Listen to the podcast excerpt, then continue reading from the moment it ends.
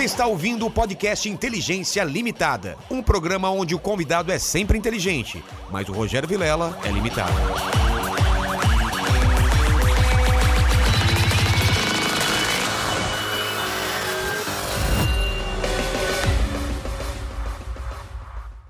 Olá, terráqueos, como é que você tá? Eu sou o Rogério Vilela e está começando mais Inteligência Limitada. O programa onde a limitação da inteligência acontece somente por parte do apresentador que vos fala, porque sempre trago pessoas mais inteligentes, mais interessantes e com a vida mais legal que a minha. Hoje não é diferente, estou aqui com o André. Tudo bem, mano? Tudo bem, tudo Beleza? bem, Rogério. Prazer. Antes de começar a conversar, eu quero falar com você que tá aí na live. Ô, Mandíbula, como que são as regras aí pro pessoal que quer fazer pergunta para mim, pro André ou para você? Cara, é só mandar um super chat aí acima de 30 reais que a gente lê a sua pergunta ou seu comentário, as melhores perguntas e os melhores comentários, que nem sempre dá pra ler tudo, né? Exatamente. E acima de 150 reais, o que, que a gente faz? Faz a publi do cara, né? A gente faz o seu jabá. Seu jabazinho. Seu anúncio, seu, seu blog, seu Instagram. Seu pack de pé. padaria, do sua que padaria. Então é isso. Obrigado, André. E antes de começar, eu sempre peço o meu presente inútil, que é para começar o papo já falando sobre ele. Você trouxe alguma coisa? Chave do. Ó, oh, cara, acabei de ganhar um Audi. Ó, oh, é uma chave de um Audi. E só a chave. Só a chave, porque cadê o carro? Cara, esse, essa chave daqui, deixa eu explicar. Eu tenho um, Eu morei em Israel 10 anos, né? E eu tenho um amigo que estudou comigo na faculdade que chama Ron. É israelense. E ele foi comandante de tanque. Era essa função que ele teve no exército. Todo mundo faz exército em Israel, né? Mulher, homens e mulheres. Ah, é? Homem, mulher, todo mundo. Todo mundo. E ele foi comandante de tanque. E ele lutou na guerra do Líbano 2, em 2006, contra o Hezbollah. E ele teve um acidente com o tanque no, na guerra e ele ficou paraplégico. Caramba. E através de. Bom, o Ministério da Defesa de Israel tem um, um, departamento gigantesco de feridos em guerra. Esses feridos têm uma porcentagem, né? Eles, se você perdeu um braço, se você, se você só teve um, um, levou um tiro ou se você ficou paraplégico, ou ficou cego, ou por aí vai. Então vai indo em porcentagem até chegar em 100% e 100% mais paraplégicos são 100% mais. Então eles têm um monte de coisa que o governo dá. E não tem nenhum Ministério da Defesa que faz isso no mundo, nem o americano.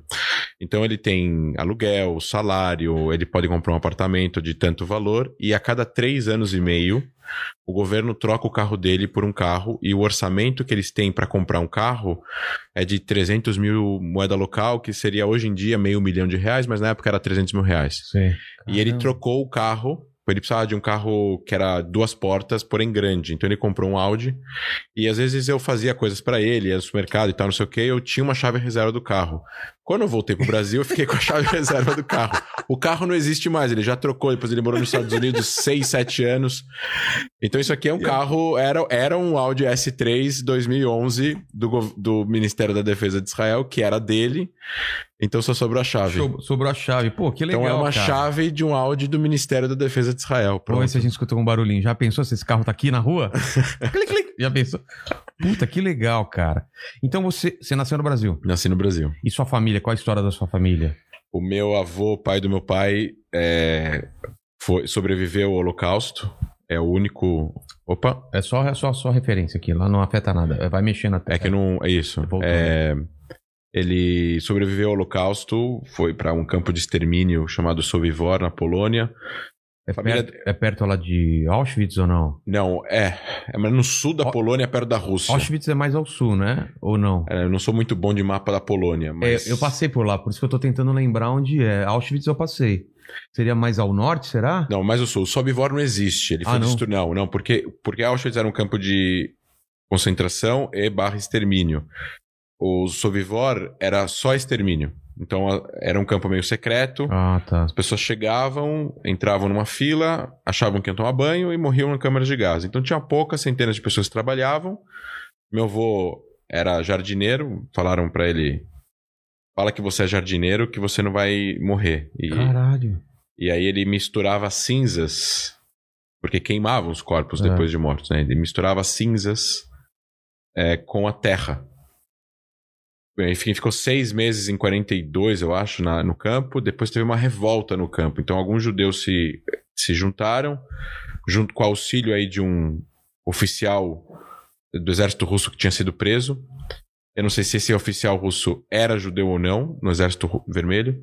E eles fizeram uma revolta que eles conseguiram matar em, em um tempo de 10, 15 minutos todos os nove oficiais da SS que comandavam o campo.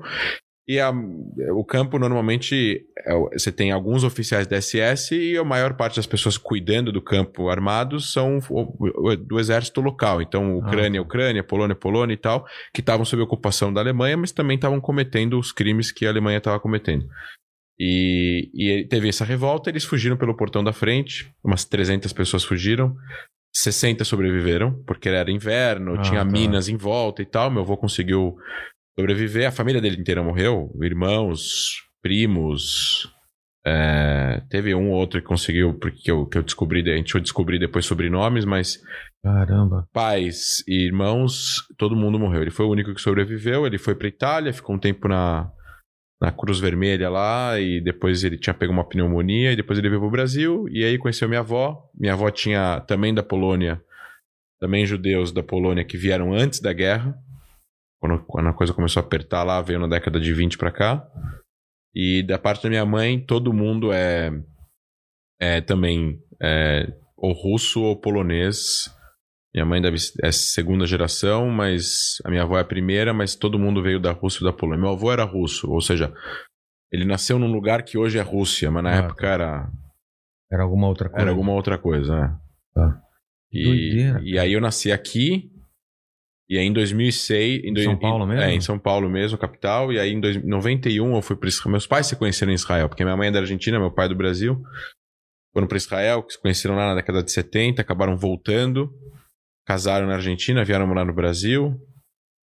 E aí em 91 a gente foi logo depois da Guerra do Golfo, por causa da crise econômica. A gente foi para lá, ficou uns três meses, não deu certo, foi para Argentina, ficou seis meses, voltou para cá. Eu cresci aqui. E aí depois em 2006, em 2003 eu fui para Israel com 17 anos, fui fazer um intercâmbio lá de estudantes, eu fiquei um ano lá É em... comum a- a- as crianças da, daqui irem pra lá? É, é comum ter projetos voltados para comunidades judaicas, Tá. de todo mundo. É, projetos de que pode ser de 10 dias a dois anos. Pra conhecer. Pra conhecer, pra se integrar, porque tem uma conexão total, não tem como não, não ter essa conexão. A maior parte dos judeus no mundo não são urto- religiosos ortodoxos, então tem uma conexão, Sim. bem ou mal, com esse sentimento de pertencimento ao, à nação, né? Entendi. É, que é uma coisa que as pessoas às vezes esquecem disso, né? O, o judaísmo, antes de ser religião, ele faz parte de um.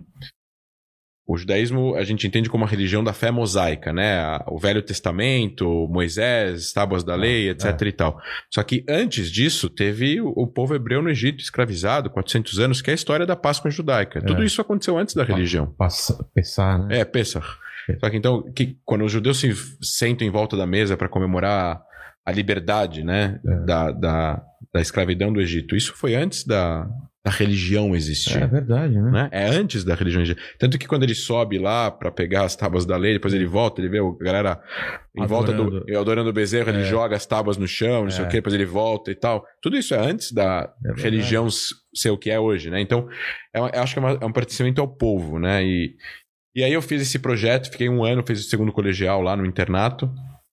Foi bem legal, foi interessante. Era, era uma época que Israel ainda não estava livre ainda dos atentados suicidas que rolavam naquela época, né? Que tinha atentados suicidas. Então a gente, por exemplo, não podia às vezes ir para Jerusalém, não podia ir para para Tel Aviv, não podia às vezes pegar ônibus Foi e uma tal. época bem, É. bem complicada, né? E aí em 2006 eu, eu fiz a LIA, que seria o. Eu fiz o, o que eles chamam da lei do retorno. E qualquer pessoa pode, que tenha descendência judaica, né? Um avô, uma avó, não importa, pode ter é, o direito de migrar para Israel com cidadania, porque essa era a mesma lei de Nuremberg, na Alemanha, que perseguia judeus. Entendi. Um avô, uma avó bastava para eles te pegarem e levarem para um campo de concentração e extermínio. Então, Faz sentido, né? Fizeram a mesma lei para assim, se, a- se, a- se o povo judeu foi perseguido por causa disso e foi tão, o Holocausto ele é único. Ele não, o que aconteceu com o povo judeu? Existiram vários genocídios no mundo, mas o Holocausto ele é único e isso não é o, é, é o Museu do Holocausto que fala isso em Jerusalém. Ele fala a forma como foi feita, in- industrial, É, com gás, É, então, foi Isso. de maneira industrial. Nunca Industrial. tinha sido feito e nunca foi depois, né? Da forma como foi feita, num, naquela escala. né? naquela escala não, não Teve existe. guerra, teve fuzilamento, mas não nesse desse Não, jeito. desse jeito não. Eles ficando cada vez, eles, eles tentando ser cada vez mais é, efetivos na- e mais rápidos Exato. na hora de, de matar, né? Isso. E aí, então, eu fui pra lá em 2006. E. Enfim, eu fiquei 10 anos em Israel e acabei voltando pro Brasil pra trabalho e acabei ficando Mas a o que, que você trabalho. fez lá, além de estudar? Aí eu cheguei o primeiro ano. Você tem assim, quando eu cheguei em Israel, os- as pessoas que usam essa lei, Sei. se você é jovem e, e do sexo masculino, você é obrigado a fazer exército. Eu tinha que fazer exército de dois anos, porque eu cheguei com 20 anos. Ah. Se eu chegasse com 19 anos, eu ia ter que fazer dois anos e meio de exército. Se eu chegasse com 21 anos, talvez eu ia ter que fazer, sei lá, um ano de exército. Isso vai diminuindo até 24 anos. Se eu chegasse com 25, eu ia ter que fazer, estava isento. Eu cheguei com 20, tinha que fazer dois anos. Só que esses dois anos, o exército não pode te alistar em menos de, é, em menos de 12 meses. Então você tem 12 meses para fazer o que você quiser, trabalhar, viajar, fazer o que você quiser dentro do país. É, só que de 12 meses e um dia eles já podem te alistar. Só que assim, o exército é uma experiência fantástica, mas é um lugar difícil. Né? É um exército, você não ganha bem, é, a, comida, rotina. a, comida, a comida é ruim. é, é, é, é, e no final das contas, assim, se você não domina a língua local, você não vai conseguir entrar num, num- numa unidade que você vai conseguir se desenvolver desenvolver o seu conhecimento e desenvolver e também conseguir sentir que você está ajudando. Porque assim, é muita gente. O exército de Israel tem 200 mil pessoas em ativo e meio milhão em reserva e sempre tem reserva o tempo todo fazendo alguma coisa. Então você tem 300 mil pessoas o tempo todo em ativa. Pra vocês terem uma ideia, é quase três vezes o tamanho do exército do Brasil, Caramba. para um país pequeno. É. Então, você sempre sente que você é um parafuso minúsculo dentro de um sistema gigante. Então, me recomendaram, pessoas que estavam lá, brasileiros inclusive, que já moravam lá muito tempo, falaram: escuta, tenta estudar primeiro e depois entra no exército. Porque você vai conseguir fazer alguma coisa um pouco mais interessante e você vai conseguir já aprender hebraico o suficiente Para se. para conseguir fazer coisas se virar. ma- mais relevantes. E foi o que aconteceu. Eu entrei na faculdade, estudei Government, que é Faculdade de Governo, Diplomacia e Estratégia, especialidade em contra-terrorismo e Oriente Médio. Aí eu entrei no Exército, fui para Inteligência da Força Aérea, porque depois que você. Assim, o Exército tem uma coisa com os israelenses normalmente, que eles falam assim: ó, você quer fazer medicina? Beleza. Eles pegam lá 10 caras, ou 20 caras, ou mil caras, pagam a faculdade de medicina, eles assinam um contrato, e quando eles terminarem a faculdade, eles vão ser médicos do Exército por mais 10 anos. Certo. Então o exército investe neles. E aí você tem engenheiros, economistas, administradores, engenheiros é, de computação, que são pessoas que estudam primeiro, com 18 anos, entram na faculdade, porque isso não é comum em Israel, e depois eles vão entrar no exército e vão fazer uma série de, de trabalhos relacionados a essa profissão. Como eu entrei na faculdade por conta própria e eu escolhi o que eu queria estudar, e eles não pagaram minha faculdade, o exército vira e fala assim: Vamos ver o que ele estudou, vamos ver se dá pra gente usar alguma coisa, mas assim, você não é obrigado a aceitar e a gente não é obrigado a te dar alguma coisa relacionada a isso. Então, quando acabou a faculdade, eles sabem o que, que eu tô estudando, porque você precisa entregar lá a carta de que você já tá estudando no primeiro, segundo, terceiro ano. Quando acabou a faculdade, eles falam: Bom, vamos ver aqui o que você estudou. Ah, você estudou isso lá, é legal. Aí eles te chamam para umas reuniões. E aí tinha lá três reuniões com inteligência do exército, inteligência força aérea e operações. E aí você escolhe qual é o teu. Eles normalmente tentam adaptar a tua preferência. Sei. Eles não querem gente infeliz dentro do exército. Então eu coloquei lá, inteligência força aérea, o cara que falou lá vendeu melhor, o coronel lá que falou. E aí eu, eu consegui entrar na inteligência força aérea. Foi mais, foi demorado, teve todo um processo de clearance, né? Porque você tem aí Você vai ter acesso a. você vai ter acesso à, à, à formação sigilosa, era um nível alto, etc e tal. Então aí eu entrei no exército, depois saí do exército, aí eles congelaram o tempo de o relógio, né? Eles congelam o relógio porque você tá eles estavam esperando que existisse essa autorização. E aí eu entrei, eu entrei em março de 2011, saí em abril, maio e voltei em novembro e aí em novembro até setembro de 2013. E aí eu fiquei no exército dois anos. Passei por uma guerra parecida com essa, É mesmo? em 2012, teve em Teve uma. Teve mais em 2012. Longa, mais curta. oito dias. Essa durou quanto? 10, 11, 12? 11, 11. 11. Tá. Também via aérea só, não teve entrada terrestre. Tá. Então, é, São, São comuns, então? Ou, tão, ou tá cada vez mais, Não, é, não, é- mais raras? Desde 2007, que o Hamas domina a faixa de Gaza, existiram quatro conflitos armados entre Israel e, e o Hamas, que envolve também a Jihad Islâmica, que é outro grupo que está dentro do- da faixa de Gaza, que vai aproveitar que está tendo uma guerra para jogar foguetes contra Israel. Tá. Então teve quatro. 2009, começou em 2008. Começou dia 31 de dezembro de 2008 e acabou um dia antes do Obama entrar, 2009. Porque a inauguração foi dia 20 de janeiro de 2009, né? Então Israel saiu de Gaza e acabou o conflito um dia antes do Obama entrar, sem resolver, né? Porque não tem com muita solução, a gente vai falar disso. Depois você teve em 2012 oito dias, eu estava no exército. Eu não estava envolvido diretamente com Gaza, mas eu vi muita coisa. É, Depois teve 2014, que foi 50 dias, que Israel entrou por terra. Então, 2009 e 2014 Israel entrou por guerra, e 2012 e 2021 Israel não entrou por terra. Eu sou muito ignorante nessa questão e, e imagino que muita gente está assistindo, vai vir assistir também é.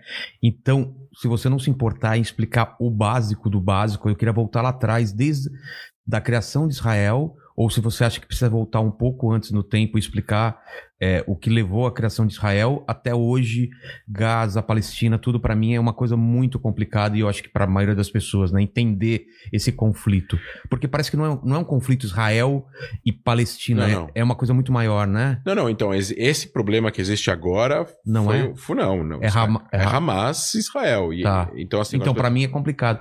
Como, como, você, como você acha melhor a gente voltar no tempo para explicar qual que é a melhor, o melhor caminho? Para tentar, né? É. Eu sei que é difícil. É porque, assim, tem muitos detalhes, né? Um É. conflito de. A gente poderia dizer que esse conflito começa em 1860, mais ou menos. Caramba. Conflito, eu estou dizendo, quando volta a existir uma tentativa, o início de, de um movimento nacional judaico para ganhar independência e soberania em parte da região da Palestina, porque o nome da região é Palestina. Não era um país, era uma, Não, uma era região. tudo do Império Otomano na época. Tá. E tudo chamava Grande Síria ou Síria Palestina. Palestina vem de filisteus. Filisteus era o nome de um povo grego. Invadiu a região sete séculos antes da Era Comum. E eram inimigos do povo judeu. Lembra de Sansão? Sim, Então, ele lutava, ele lutou contra os, os filisteus. tá. É, Essa história, que é uma história bíblica, eu não sou um teólogo, nem não sou um- eu sou bem agnóstico, mas assim, o nome Palestine vem de Plishtin. E Plishtin em hebraico é invasores. Tá. Eles eram chamados de invasores. Esses caras eram ba- bastante inimigos do povo, dos povos da região. E quando os romanos dominam a região, depois de uma certa de, de várias revoltas, eles vão destruir o Jerusalém, vão mudar o nome de Jerusalém para Aerocapitolina e vão mudar o nome da, do- da Judéia e Samaria. Judéia é de onde vieram os judeus, né? Por isso que os judeus chamam judeus, eles vieram da Judéia. Judéia é o que hoje em dia é parte hum, é, sul da Cisjordânia Tá. é, ou margem ocidental, ou Cisjordânia, ou Judéia, e, e, o judeu, e eles vão destruir Jerusalém, e aí os judeus vão ser colocados no exílio. E para poder humilhar, e isso era muito comum entre os impérios naquela época, você muda o nome da região para o nome do inimigo de quem você está expulsando. Então eles mudaram o nome para Palestina, terra Ah, dos entendi. filisteus. Entendi. E não tem nada a ver o nome, e eu não estou agora desmerecendo o nacionalismo palestino e nem os palestinos hoje e a sua vontade pra, por autodeterminação. Eu super respeito, tenho vários amigos árabes palestinos, mas naquela época a gente não está falando da religião islâmica ainda, porque não tinha, Maomé não tinha, estamos falando de 600, 700 anos antes do Islã existir. Sei. Aí, é, obviamente, esse nome, nome do- da região fica Síria-Palestina. Síria-Palestina, que era o nome de toda a região. Todo o Levante, onde é hoje em dia os países que nós conhecemos como Síria, Líbano, Jordânia, Israel, Cisjordânia, faixa de Gaza. Tá. Então, esse pedaço era o pedaço do Levante, que Sim. tá, que tá num. Você tem, você tem duas grandes. É, dois grandes planaltos e você tem uns enclaves no meio, que é mais ou menos essa região. Então você tem aí toda uma é, história atrás dessa região. E, obviamente, Jerusalém como marco importante religioso judaico, depois cristão. Jesus nasce em Belém, é crucificado em Jerusalém, é, cresce em Nazaré. Então, é tudo, é- Tudo é lá, tudo né? perto, né? Belém é 20 quilômetros para baixo de Jerusalém, Nazaré deve ser 60 quilômetros, 70 quilômetros para cima, né? Então você tem aí toda uma importância que no final das contas, quando Saladin, Saladino, o conquistador árabe, vai, que nem a gente tem aqui o conquistador é, latino-americano, como é que chama? Que toda cidade tem a- o nome Ah. da rua dele, é o. é, Caramba. Esse é o nome do cara. Sei, sei. É o. Puta, me fugiu. Li- Colo- Vê aí. Libertador-. É. É, como é que ele chama? Libertador alguma coisa. É, você tem o Google aí. Não olha pra gente, não. Não, mas eu, eu tô tentando entender. É o, é o, O Libertador. o Libertador, o da, Libertador da América Latina, É. esqueci o nome É, dele. tem todo, todo o país tem, tem uma rua, tem uma praça dele. É, No Brasil não, né? Mas. É, no Brasil não, mas É, na América na Latina. América Latina tem. É. Bom, enfim, você tem aí uma. é, o... E aí você tem. o- Bolívar. a- Bolivar. Não, Libertador Bolívar. Simão Bolívar. Sim, sim. Simão Bolívar. Simão Bolívar. É. Aí você tem toda uma. é, toda uma invasão. No final das contas, os povos vão se conquistar. O povo árabe vai conquistar parte do Oriente Médio. Eram povos nômades, eram povos é, politeístas, principalmente, que adoravam imagens. E aí você vai ter uma conquista do monoteísmo, tanto cristão na Europa, como depois é, a ideia da- do cristianismo né, na, na Europa quando Roma adere ao cristianismo, eles vão mudar várias coisas para atender necessidades de diversos povos é, pagãos ou, ou politeístas. Então, o sábado era o dia sagrado, porque ainda vinha do judaísmo, depois passa a ser o domingo para poder atender um povo pagão aí que adorava o sol. Tá. Então, por isso Sunday, né? Ah, tá. É, enfim, você tem aí uma, uma, uma, uma- uma série de coisas relacionadas a essas conquistas e, no final das contas, os árabes vão chegar, conquistar. O Islã vai, obviamente, como uma grande religião monoteísta, depois do judaísmo, depois do cristianismo, vai conquistar Jerusalém e vai construir uma mesquita de Al-Aqsa e o Domo da Rocha, que é aquela cúpula dourada que vocês veem na televisão, no mesmo lugar onde estava o segundo templo judaico que tinha Salomão. sido isso, que tinha sido destruído pelos romanos. É o mesmo lugar, o mesmo quadrilátero. Caramba, que treta. Pois é. Bela de uma treta. Treta. E fizeram isso com certeza de propósito. Não, mas não fizeram de propósito Ah, não? no sentido de provocar. Afronta. Ah, não é? Eles fizeram de propósito no sentido de é um lugar sagrado. Ah. É, cara, alguns lugares, por incrível que pareça, atraem mesmo Dizem, o sagrado, né? dizem até algumas hist- historiadores que eles fizeram para proteger o local sagrado judaico de uma de uma invasão de não sei quem e tal, mas é que hoje em dia as narrativas estão tão polarizadas que falam é meu, é teu, não sei o que, Ah. não sei o que lá. No final das contas, eu acho que isso prejudica para tentar resolver no final das contas. Mas, vamos lá. Essa região, no final das contas, cai na mão dos, dos otomanos, que são não são árabes, são turcos. Tá. Então, a gente tem que dividir algumas coisas no Oriente Médio. Primeiro, quais são os níveis de identificação? A primeiro nível de identificação é a tribo. É qual família você pertence. Então você tem várias famílias, Al-Husseini, Al-Saud, Hashemita, você tem Al-Makdasi, você tem várias famílias grandes, que são milhares e milhares de pessoas que fazem parte dela. Depois, esse é o primeiro nível de identificação. Então vamos supor que tem uma briga entre duas grandes famílias no século XVI. Até hoje não se falam, não podem casar entre eles e é, o negócio é sério. A segundo nível de identificação é o nível religioso. Então lá você tem no Oriente Médio muçulmanos, que são aí você tem na- dentro do, do Islã você tem os xiitas e os sunitas. Dentro dos sunitas você tem divisões mais moderados e você tem o sunismo, o sunismo mais militante, que é a Irmandade Muçulmana, que da Irmandade Muçulmana sai os grupos Hamas, Al-Qaeda, Estado Islâmico, a Jabhat al-Nusra e por aí vai. É, você tem, fora os- o Islã, você tem os cristãos, dentro do cristianismo você tem os católicos, os gregos ortodoxos, né, né, né, né. Depois você tem os judeus, depois você tem os drusos, que é uma religião que sai do Islã há mil anos atrás, mas eles são árabes. Você tem os beduínos, que são muçulmanos, mas não se identificam tanto quanto árabes, como o povo árabe se identifica. Enfim, você tem. É, um- é uma confusão. Depois disso, você tem a identificação étnica. Não tem nada a ver com a religião. Então você tem os árabes, tem os turcos, tem os persas, tem os curdos, tem os pachas, que são a galera que mora no Afeganistão. São pessoas totalmente diferentes. Então aí você tem os, os curdos são muçulmanos, mas não são árabes, são curdos. Os turcos são muçulmanos, mas não são árabes, são turcos. Os é, persas são muçulmanos, mas não são árabes, são persas. E depois você tem árabes que não são muçulmanos. Em Alexandria, os coptas, no Egito, são cristãos, mas são árabes, mas não Tá. são muçulmanos. Você tem cristãos no Líbano, tem cristãos em Israel. 200 mil cristãos moram em Israel, principalmente em cidades como Nazaré e Jaffa, que são cristãos, estão lá há dois mil anos. São, cris- são cristãos árabes, Árabe. falam árabes. Falam árabe, é, a língua mãe deles é árabe, mas são cristãos, não são muçulmanos. Então você tem assim, Que essa é a ide- a identificação étnica. Depois você tem a identificação, a identificação nacional, que é a última, que chega nos últimos 100 anos. Que é se você é sírio, se você é libanês, se você é egípcio, nacionalidade. se você é, é- é iraquiano, etc e tal. Mas essas identificações, elas são fortes, mas as, as, as anteriores são mais fortes ainda. Por isso que existem guerras dentro desses países, muitas vezes entre as pessoas do próprio país.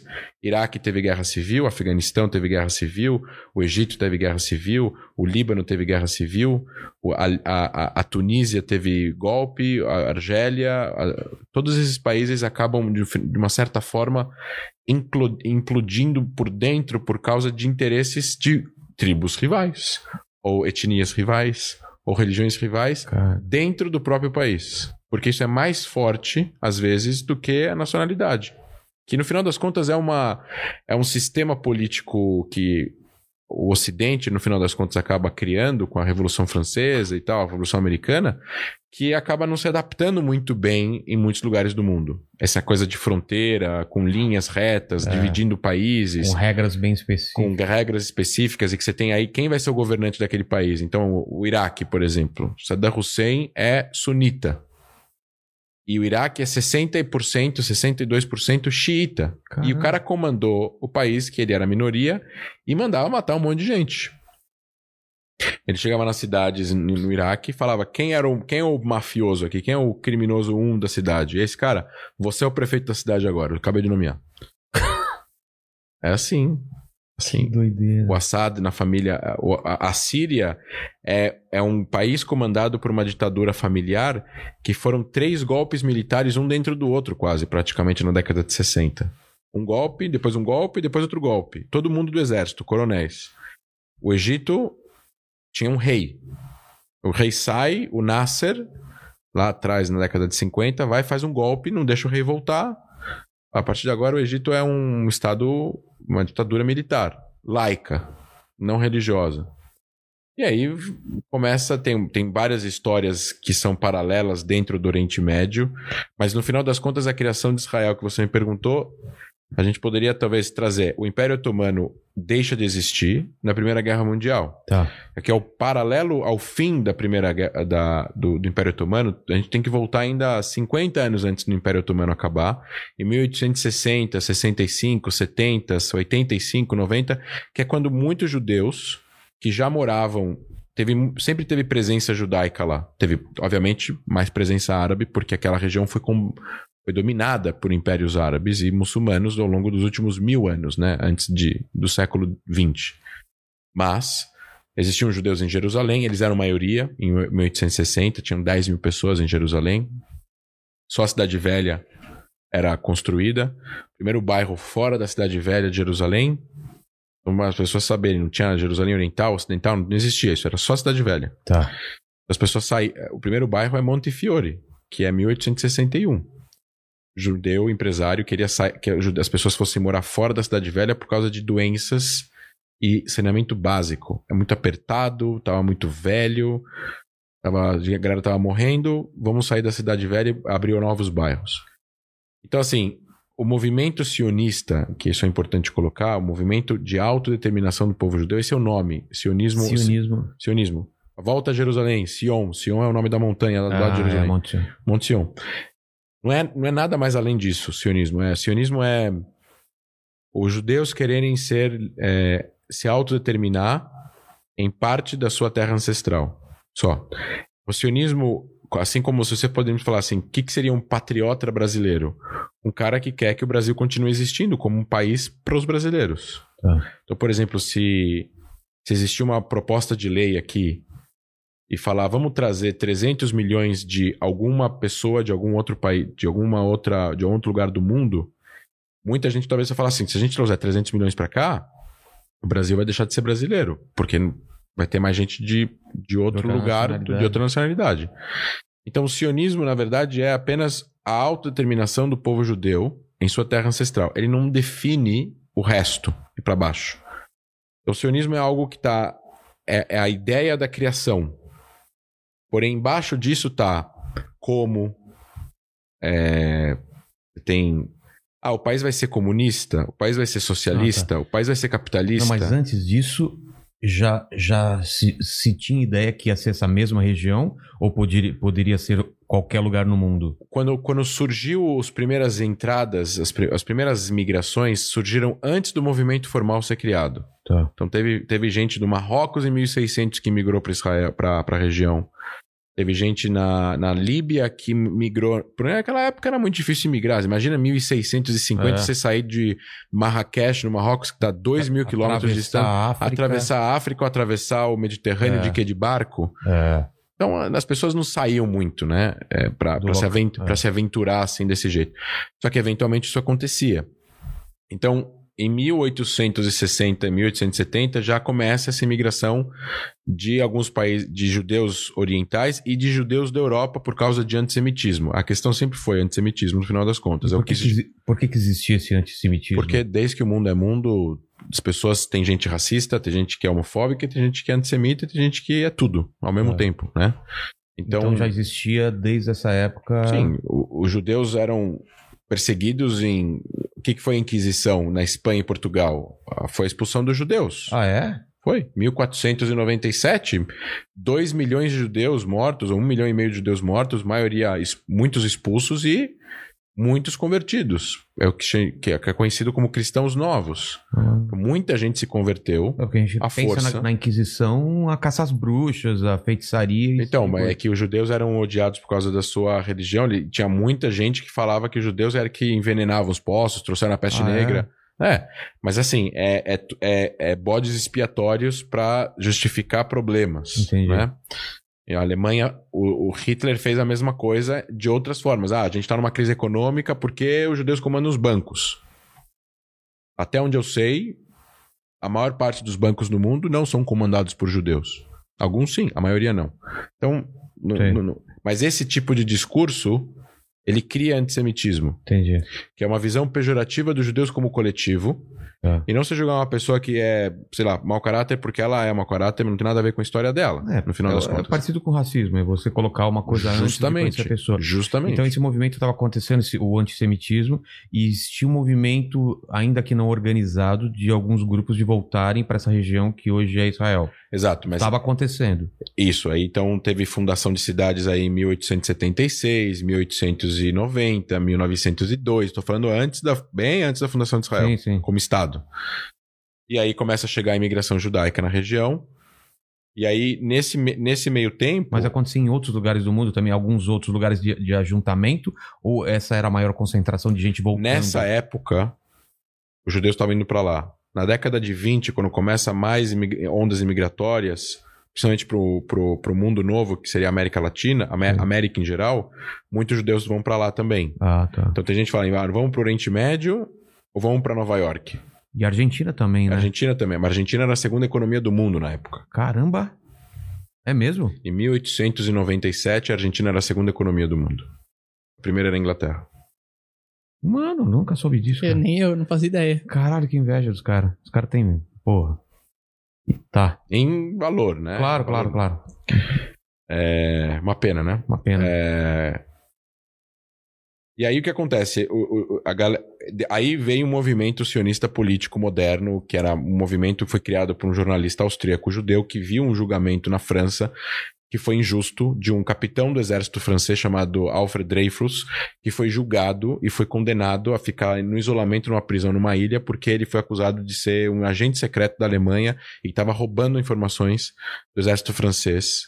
E ele foi acusado porque ele era judeu. Só porque ele era judeu. Tinha gente que estava vendendo informações para a Alemanha, mas não, eram, não era ele.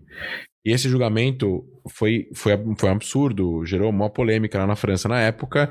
E aí, quando esse jornalista está cobrindo lá, ele é judeu, não é religioso, ele fala: Meu, não tem, não tem nenhuma solução para o antissemitismo. Porque se o cara é capitão do exército francês, ele não é religioso, ele é super patriota francês, e mesmo assim ele é perseguido porque ele é judeu, não tem nenhuma solução para o antissemitismo. A assimilação não é uma solução você se comportar como francês e se vestir como francês e você ser exército francês e lutar contra é os inimigos da suficiente. França não é o suficiente, então, meu, vamos embora, vamos fazer um país para os judeus e acabou. Entendi. Entendeu? Então é mais ou menos É uma isso sensação de não pertencimento. que não foi só causado pela cultura judaica, mas principalmente pela pelo não aceita, pela, pe- pela, pela, pela não aceitação dos franceses em que os judeus também podiam ser franceses. Entendi. E isso ajuda a perpetuar e até aumentar o sentimento de que não é, o judeu não é só uma religião, ele é uma nação. E as pessoas são vistas assim. Então, já que as pessoas são vistas assim, então vamos assumir isso. Vamos criar uma nação para o povo judeu. Então, assim que existe a nação francesa, a nação inglesa, existe a nação judaica. Que não tem a ver, e aí eu quero deixar isso claro para ouvintes, que não tem a ver necessariamente com a religião. E eu vou dar um exemplo. Você pode ser cristão, Sim. você se converte ao budismo. O que você é agora? Budista. Se você deixa de ser budista e agora você não é nada, você não é nada. É. Hoje tem judeu que pode, que não é nada e que ele vai continuar sendo judeu. Ele pode se converter para o judaísmo e ele continua sendo judeu. Ah, tá. Então ele pode não acreditar religião. em Deus, ele vai continuar sendo judeu. Tá. Ele vai continuar sendo per- pertencer à nação judaica, mesmo ele não praticando os preceitos religiosos que a religião judaica traz, ele continua pertencendo à história judaica, no final das contas, porque a história não tem como mudar. Ele pode não cumprir dogmas. Ah, não tem que comer essa carne, não pode comer porco, não sei o quê. Pode não cumprir dogma. Eu não cumpro. Mas você continua pertencendo a essa história no final das contas. Entendi. Então, você tem uma história em comum, você tem um- tradições em comum, você tem uma coisa em comum e você tem um futuro em comum. Isso junta e tem pertencimento. Tudo bem que isso é moldável ao longo da história, vários povos foram se acoplando e se mudando. Pode ser que daqui a mil anos outras coisas existam. Hoje é, é essa a realidade. E aí, com Herzl lá na, o austríaco lá na, na história, só para terminar, ele é o cara é julgado, o Herzl vai escrever um, um livro chamado Estado The Judenstaat, em alemão, ele vai escrever um livro chamado Estado Judeu.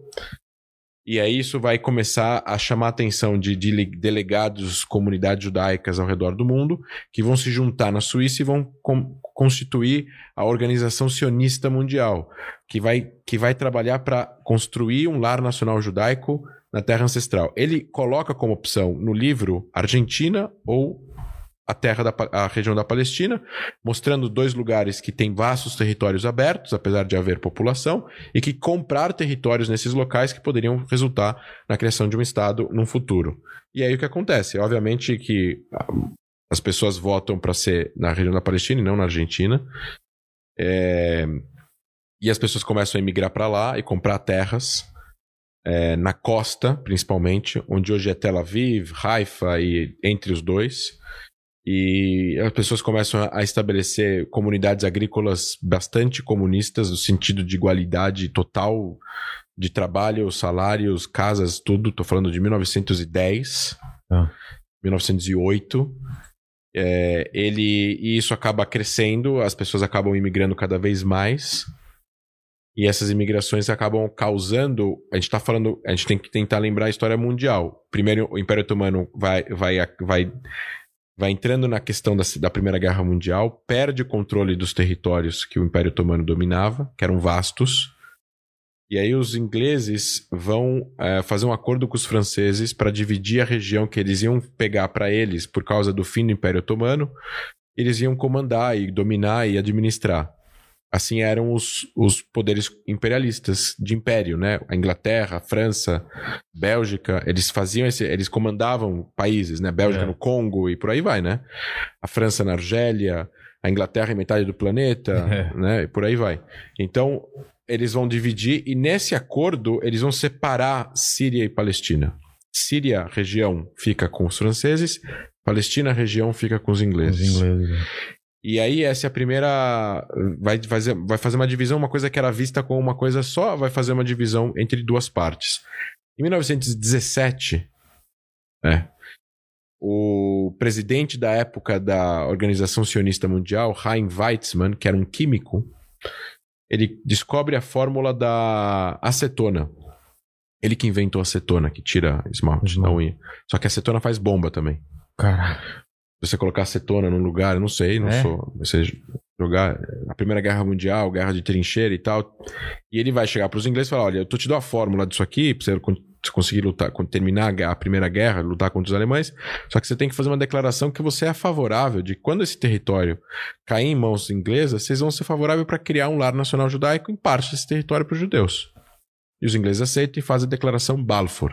Cara, por É a causa prim- da acetona, olha só. É a primeira declaração pública de um poder, no caso, o maior poder do mundo na época, a Inglaterra, que é os Estados Unidos hoje, mas na época era a Inglaterra, falando: nós reconhecemos a legalidade, o direito de os judeus poderem ter um lar nacional naquela região. A lei internacional, Vilela, não existe. Ela é um conjunto de coisas, né? É um conjunto de, de, de várias. é, é, de várias de vários costumes entre os países. Então, países costumam fazer uma coisa, eles vão fazer, e se aquilo se torna costumeiro, 30, 40 países estão fazendo, aquilo é considerado lei internacional ou parte da legislação internacional, porque os países são soberanos. Eles não podem Colocar uma lei acima disso. Exatamente. Então, aqui no Brasil, ser homofóbico é ilegal, dá crime, é cadeia. No Irã, ser homossexual é crime e dá cadeia e morte. Tá vendo, Mandíbula? Então, quem decide o que é direitos humanos no Conselho de Direitos Humanos na, na- na- da ONU? Se, então, nós achamos que eles violam direitos das mulheres, porque a mulher é obrigada a sair com véu na rua e a mulher não pode se separar sem aval do homem. Por aí vai. Lá, eles acham que isso traz liberdade para a mulher. Quem decide de forma mundial o que é certo o que é? Universal, né? É universal. Universal. É. É. E aí? É que nós temos, nós partimos do princípio que nós estamos certos, mas eles partem do princípio que eles estão certos. Aí você Exatamente. fica nessa discussão. Então, é, os ingleses fazem essa carta, e isso começa a causar problemas na região da Palestina, porque os árabes também querem os seus movimentos nacionais. E aí começam os movimentos nacionais no Egito. Aí depois a Arábia Saudita é dada para a família Al Saud, por isso que vem o nome Arábia Saudita, ainda Al Saud, a casa de Saud, que é o, são as são os, os, os, os mantenedores, os administradores, os caras que. a família que tinha a custódia das mesquitas sagradas. Imagina 1600. Tinha lá a mesquita de Meca e Medina. Dois lugares mais sagrados do Islã. Quem que administrava? Quem limpava? Quem pagava funcionários? Quem mandava? Tinha que ter alguém que estava mandando lá, certo? Exatamente. Então, essa família Al Saud é a família que eles têm meio que uma prova documentada de descendência direta de Maomé. E por isso eles são considerados os enviados a serem os administradores daquela região. Já ouviu falar de Lawrence da Arábia? Sim. Ele foi um cara da Inglaterra que fez uns, uns- umas alianças lá com os árabes para os árabes não se colocarem contra os ingleses na Primeira Guerra Mundial. Em troca, eles deram a, a independência da, da Península Arábica para os árabes. Eles não sabiam ainda que tinha embaixo da terra. Se eles soubessem, talvez eles não tinham dado. Mas eles deram para a família Al Saud o controle da Península Arábica. E tinha uma outra família. E aí, o que acontece? Essa, essa, essas divisões acabam gerando é, uma, série uma certa, certa revolta de outras populações. Então, a população árabe que estava na região da Palestina, ela vai. é, ela, ela, quer- ela também quer independência. E os ingleses, logo em, quando acaba a Primeira Guerra Mundial, Convenção de San Remo, na Itália, eles falam: ó, a região da Palestina comandada pelos ingleses. Qual a região da Palestina? De acordo com a Convenção de San Remo, Isra- onde é Israel hoje, Gaza, Cisjordânia e Jordânia, até a fronteira com o Iraque. Aí, em 1922, a Liga das Nações é criada, o que antecedeu a ONU. Aí, em 1922, a Liga das Nações ratifica. Mas os ingleses falam: não, mas a gente quer dar uma parte desse território para uma outra família, família Shemita. Quem é a família Shemita? os que competiram com Al-Saúdes lá pela Península Arábica e perdem. E são expulsos. Aí eles ligam para os ingleses e falam: escuta, a gente também ajudou vocês, também fez aliança, cadê a nossa terra? Os ingleses, tá bom, vamos dar tudo que está na margem oriental do Rio Jordão, até a fronteira com o Iraque, é de vocês. Aí se, se cria, na região da Palestina, um Estado árabe, Reinado Hashemita da Transjordânia. Eles poderiam ter chamado Reinado Hashemita da Palestina e tá, o problema está resolvido, É. praticamente. Mas eles criaram o Reinado Hashemita da Transjordânia. E a partir daí, 78% do território passa a não poder mais ter imigração judaica. Sobrou 22%, que é a costa. É. Se você quiser, eu mostro aqui no Vamos mapa. Vou abrir aqui. Que ano que a gente tá aí? 1922. Aqui, ó. Tá enxergando aí? Tô, tô. Egito. Aqui. Aí, Israel. Então, isso aqui era. Tudo isso daqui, Tem- ó. Tem como Opa. só diminuir um pouquinho o brilho do iPad? Por favor. Mesmo? Melhorou? Melhorou. Tem como escrever em cima do mapa, não? Não, né? Será? Não. Não, então não, deixa. Dá pra ver aqui, ó. Ó, tá vendo essas linhas aqui, ó? Tudo Tá. isso daqui era a região da Palestina.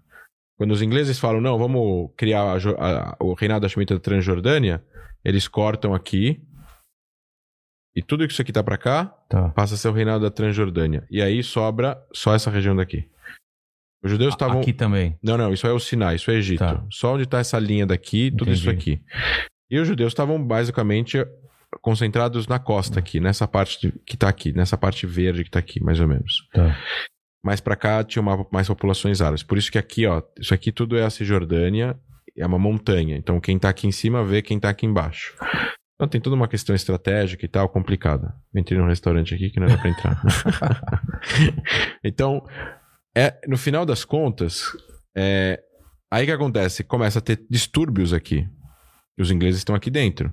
Aí os ingleses vão oferecer uma primeira proposta de divisão em 37. Uma parte para os judeus, a costa e um pedacinho aqui do norte, o resto para os árabes, para criar um Estado árabe, dois na região da Palestina. Os judeus aceitam, os árabes rejeitam.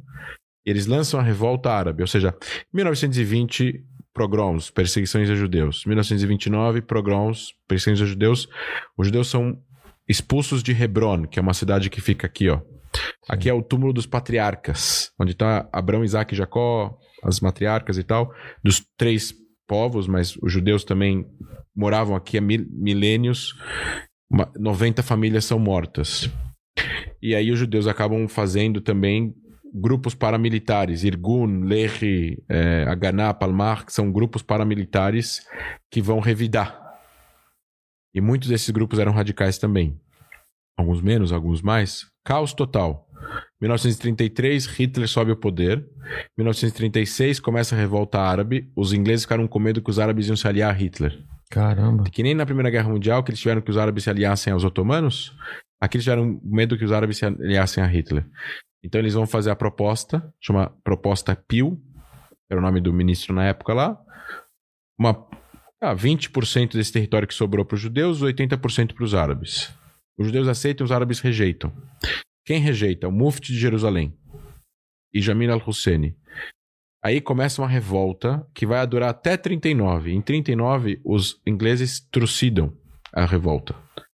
Então eles prendem um monte de gente, 5 mil árabes morrem e muita liderança é colocada para fora da região, incluindo o Mufti de Jerusalém. O que, que o Mufti faz em 39? Começa a Segunda Guerra Mundial, 40, 41, ele vai se encontrar com Hitler em Berlim.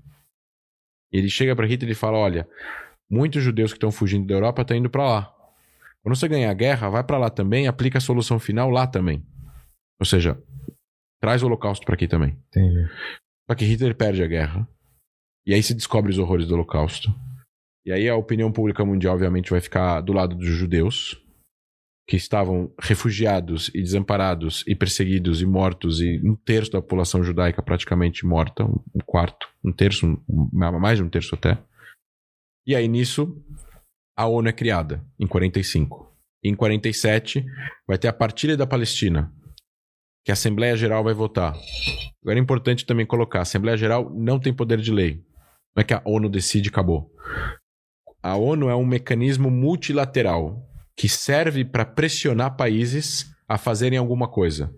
Não necessariamente tudo que a ONU vota é obrigado a seguir, e nem tudo que eles votam é legal, é, é, é moral ou ético. Se agora se juntar 150 países e falar que que que não pode beber cerveja depois da meia-noite. E a liberdade individual de cada pessoa vivendo nos seus países. É. Então, a ONU vai votar numa partilha. E aí não vai ser mais essa região daqui, vai ser um pouco maiores. Os judeus vão ficar com uma parte da costa, uma parte do norte e o sul, onde tem o deserto do Negev. Já tinha uma população judaica morando aqui, dez anos depois. Isso vai ser votado na Assembleia Geral na ONU.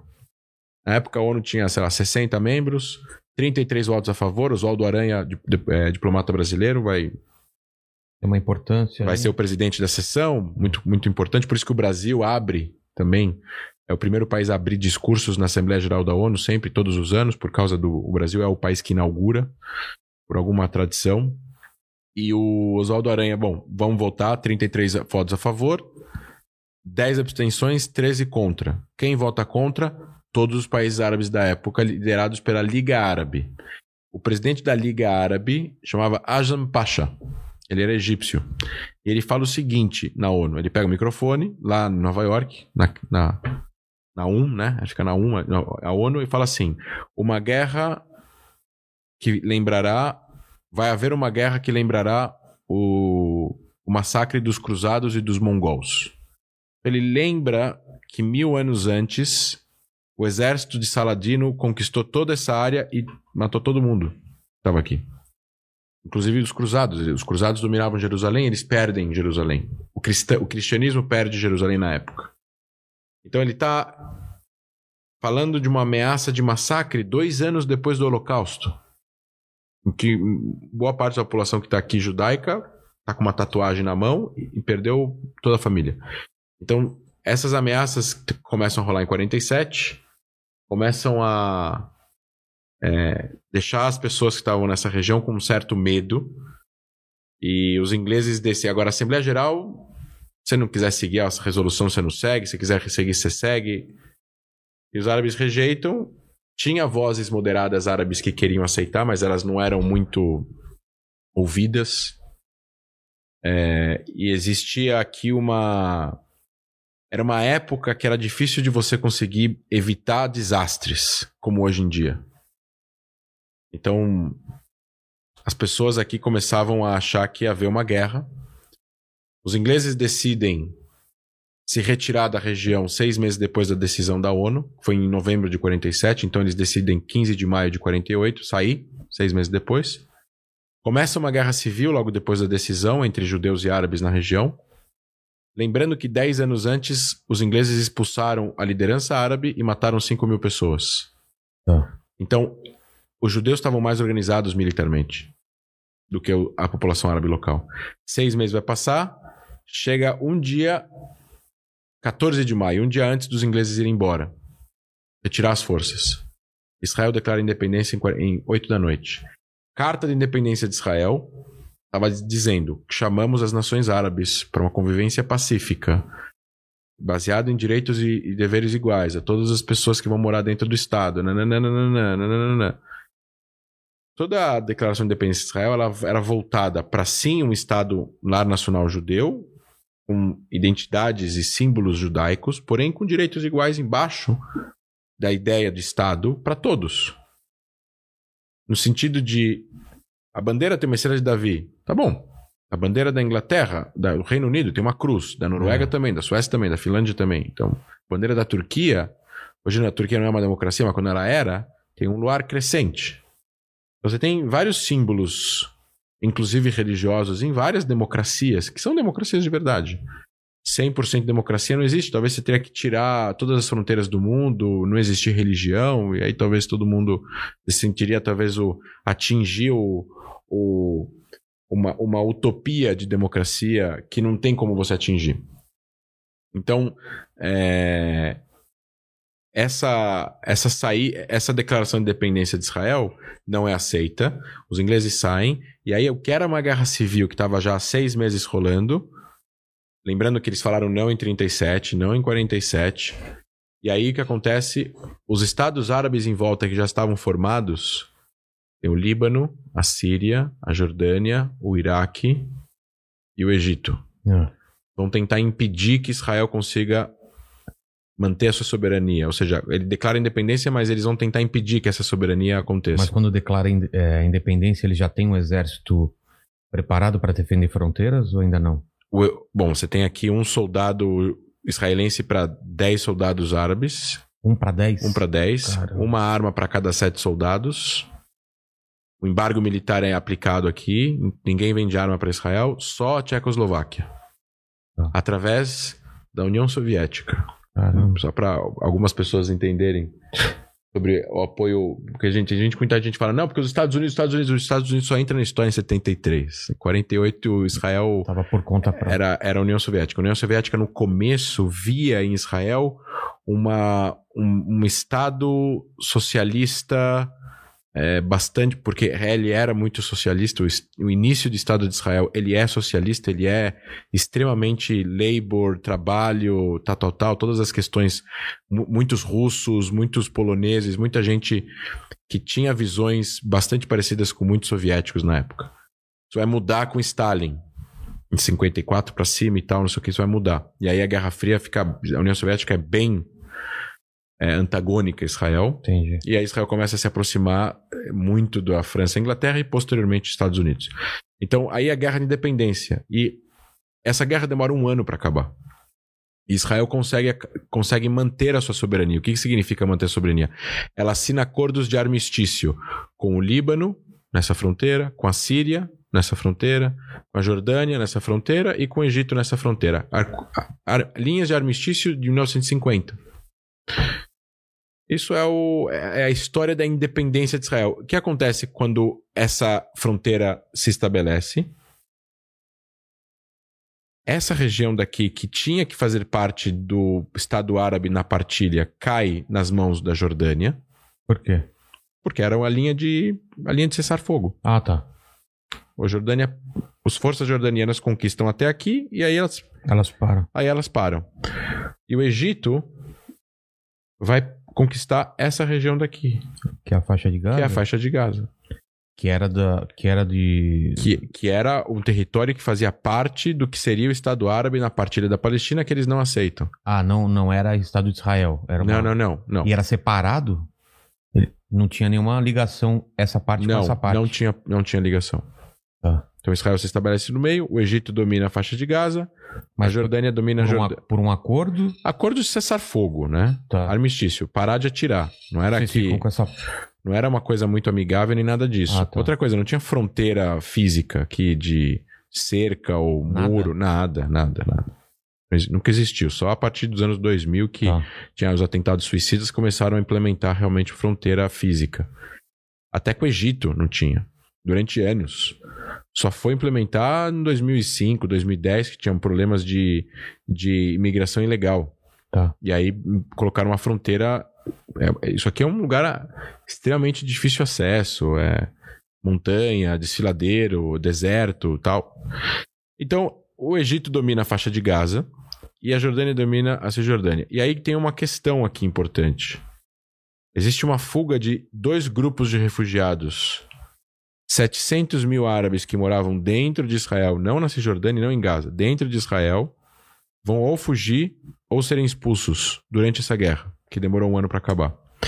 Ao mesmo tempo, antes disso, desde a década de 30 até 1949, que é quando termina a guerra, em torno de um milhão de judeus que moravam nos países árabes e em regiões que foram caíram em mãos dos jordanianos, como Jerusalém ou outras regiões dentro da Cisjordânia, vão ser expulsos ou vão fugir por causa da guerra. Então vai ter uma, uma entrada de refugiados judeus em Israel e uma entrada de refugiados árabes em regiões dominadas pelos árabes. Essa troca de refugiados forçada gera dois problemas de refugiados. E não é a única guerra que acontece nessa época que tem refugiados. Existiram refugiados no, na armênios por causa do, da perseguição dos turcos, existiram refugiados gregos, existiram refugiados na ilha de Chipre, que a Turquia invade metade de Chipre, existem refugiados paquistaneses e hindus, com a criação do Paquistão, em números muito maiores do que esse número daqui. Então, por exemplo, o Paquistão, quando foi criado, tinham hindus que moravam no que ficou Paquistão, que tem, tiveram que fugir ou, ou foram expulsos para o que se tornou a Índia. E ao contrário também, muçulmanos que ficaram do lado hindu que tiveram que fugir para o Paquistão. 17 milhões de refugiados, É. 3 milhões de mortos ao longo desse processo. Aqui foram 700 mil, 1 milhão, 15 mil mortos no processo. Então, isso é uma das coisas que é interessante trazer aqui para o seu pessoal. Olha a tensão que esse conflito tem e olha a intensidade dele versus outros conflitos que ainda estão acontecendo no Oriente Médio que ninguém fala nada. Por isso que eu falo sempre nas mídias sociais que a solidariedade ela não pode ser seletiva. E você não define certo e errado por números, nem para mais, nem para menos. Então isso é triste, a Paquistão é triste, o Sudão é triste, tudo é triste, não tem mais triste ou menos triste. Então, é... e essas são as fronteiras de 49. Em 1967, o Egito vai tentar, junto com a Síria, destruir Israel. 18 anos depois.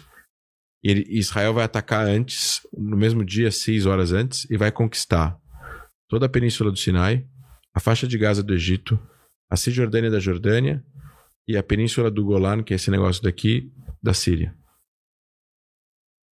Eles vão conquistar essa região, vão triplicar de tamanho, Israel vai ficar tudo isso aqui, ó.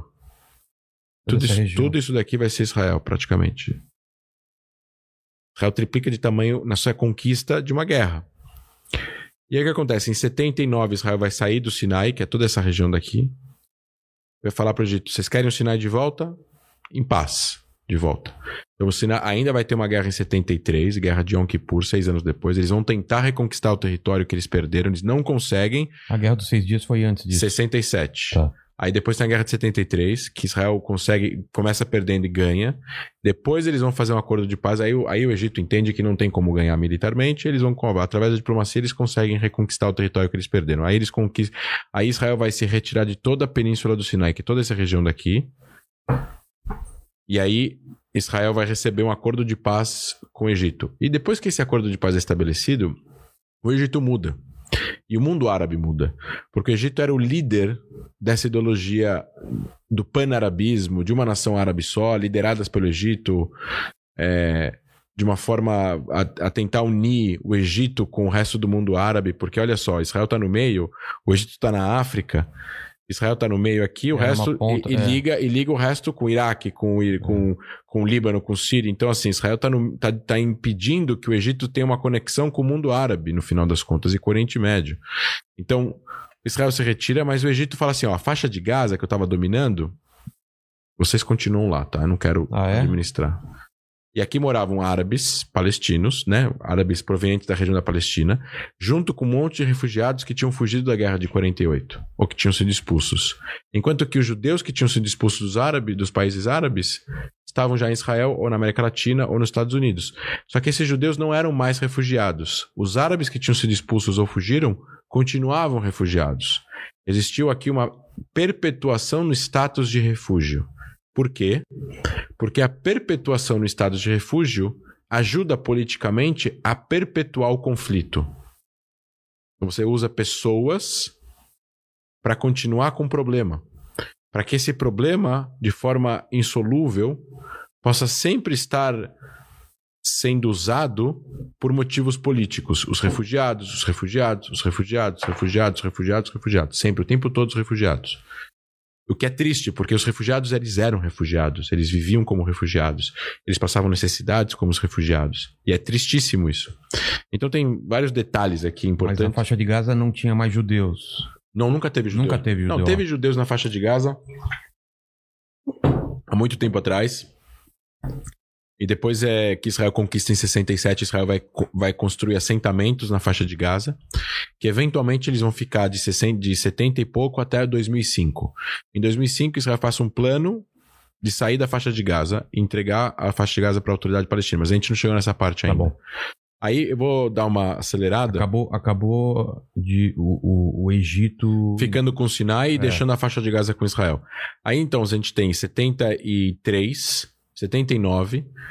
A faixa de Gaza continua com Israel. Israel vai, a partir de 74, construir assentamentos, que são comunidades, dentro dos territórios da faixa de Gaza e da Cisjordânia. Por quê?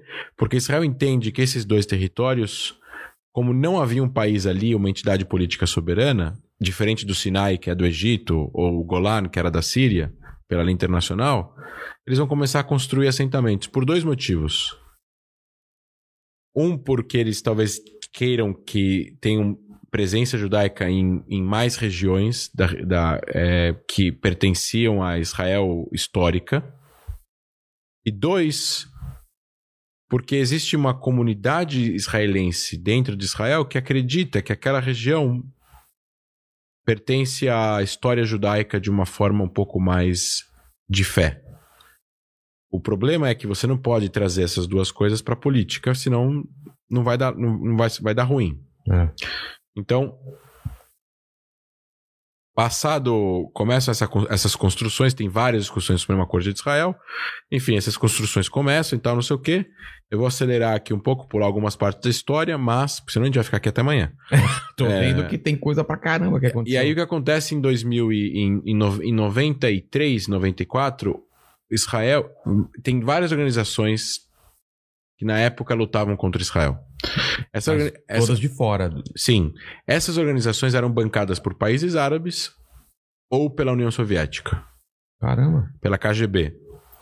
E essas organizações eram consideradas grupos terroristas.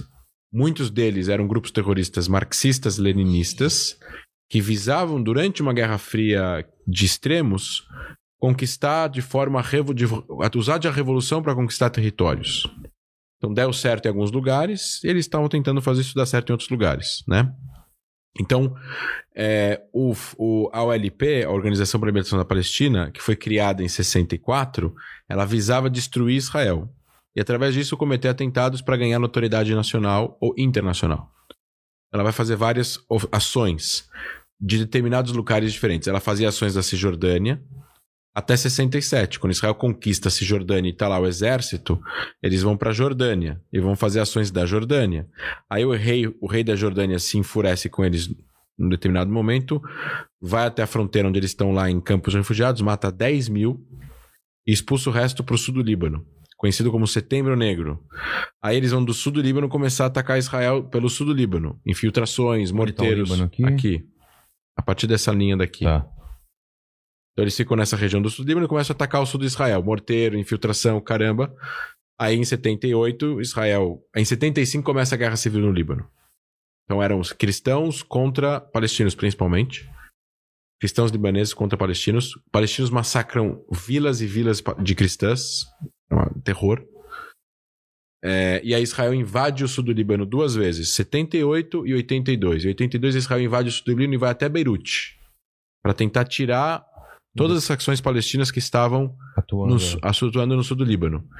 E aí Israel tenta dar uma de Estados Unidos, no sentido de, ah, vamos ver se a gente consegue talvez ajudar aqui o presidente do Líbano ser eleito de novo para poder ter um, um presidente meio que pró relação com Israel aqui no Líbano.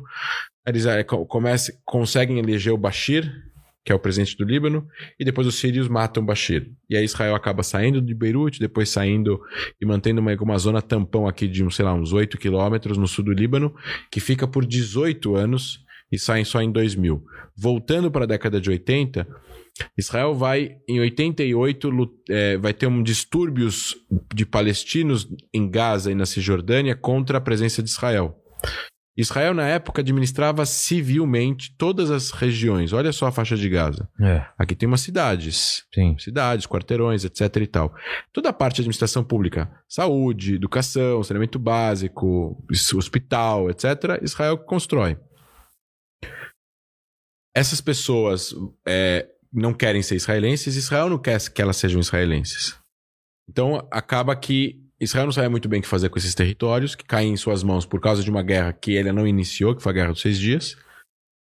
E aí, no final das contas, se cria a OLP vem com conversas de paz, Israel faz conversas de paz com a OLP, e aí vem aquela famosa foto do Arafat, não sei se você lembra dele, Claro. com o Bill Clinton e o Rabin lá na Casa Branca, aquele aperto de mão famoso Sim. em 93. E aquilo lá é o início de um acordo de paz em qual Israel reconhece os palestinos, os palestinos reconhecem Israel.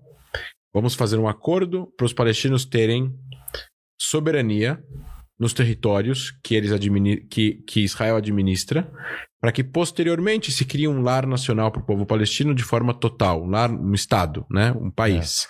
Só que isso tem que ser gradativo. Porque nessa região já teve muita violência, muitos grupos de interesse, muitos radicalismos, etc, etc. E no meio disso se cria grupos que estão divididos no mundo dentro do mundo árabe muçulmano sunita. Então, dentro do mundo árabe você tem os cristãos e muçulmanos, dentro dos muçulmanos você tem os sunitas e xiitas, dentro dos sunitas você tem os moderados, liderados aí pelo governo da Arábia Saudita, pelo governo do Egito, pelo governo da Jordânia, pelo governo dos Emirados Árabes, Bahrein. E você tem a Irmandade Muçulmana. E dentro da ideia da Irmandade Muçulmana, você tem que é um Islã político. Diferentemente de clérigos religiosos que querem a- a- ajudar o país a melhorar diversas questões sociais, é, um, é o Islã político no sentido assim: é nós e nossas ideias que precisam comandar a constituição do país. E dentro dessa, dessa ideia, a Irmandade Muçulmana é ilegalizada no Egito, é considerado um grupo terrorista, as pessoas estão presas na prisão, e ela vai expandir essa ideologia por vários outros países que também vão ilegalizar. O Hamas é a, é a filial da Irmandade Muçulmana na faixa de Gaza. O, Ham- o nome Hamas é. o acrônimo Arakat al-Amukal al-Islamia em árabe, que significa Movimento de Resistência Islâmica. Tá. Então, eles vão representar e vão ter contato direto com os lideranças religiosas da Irmandade Muçulmana, que são considerados radicais fundamentalistas pela maior parte dos países árabes.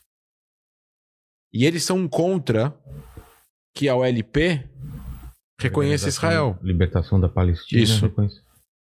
Então, quando começa o processo de paz, eles começam a fazer atentados suicidas para tentar evitar que esse acordo fosse assinado. Começa a explodir ônibus em Tel Aviv com crianças e mulheres dentro. Em 94, 95, 96. E aí o que acontece? Em 95, e aí a gente chega na época atual, é criada a Autoridade Nacional Palestina. Então os palestinos da OLP que estavam no exílio, que eu te falei, eles estavam na Cisjordânia, de lá vão para Jordânia, de lá vão para o Líbano, Israel invade o Líbano, eles vão para Tunísia. É. Da Tunísia eles voltam para Gaza e para Cisjordânia com um acordo com Israel. Israel vai fazer o seguinte: quando eles criam a Autoridade Nacional Palestina, Israel que comanda toda a parte civil, Sai. eles saem, falam: ó, tó, cuidem vocês da própria população. Aí a primeira vez que essa população árabe vai ser governada por pessoas do próprio povo. Porque se a gente for voltar para trás, eles eram governados por quem? Pelos otomanos, ou pelos ingleses, ou pelos egípcios, Israel. ou, ou por Israel. Agora eles vão ser comandados por eles mesmos, a partir de 95. Democraticamente, tem eleição. Mais ou menos. É. É, aí que tá o problema, mais ou menos. Era pra ser, mas não tem muito aqui nessa região. Essa é, é- é- é um processo demorado. Esse processo ainda não, não chegou. Então, assim, é bem ou mal eleição, mas. Eleição não quer dizer que você tem democracia. Não é que você tem um sistema de imprensa livre, você tem um sistema de judiciário, e você tem uns caras que vão verificar, um ombudsman lá do, do, do Procurador-Geral da República e o Advogado-Geral da União, e você tem instituições fortes que vão poder supervisionar o que eles estão fazendo com o dinheiro público e por aí vai. Não é assim. A eleição foi eleito e depois faz o que quer, não é muito democracia. Israel vai manter controle de 20% ainda de Gaza. E da Cisjordânia é um pouco mais complicado. Israel vai dividir a região junto com os palestinos em três regiões. As regiões onde moram os palestinos, Israel vai sair, é dos 20% Fica da Cisjordânia. mais ou menos? Qual região dessa? Escreve aqui. Posso escrever? Pode, pode. Ó, deixa eu. Vamos lá aqui, ó. West Bank.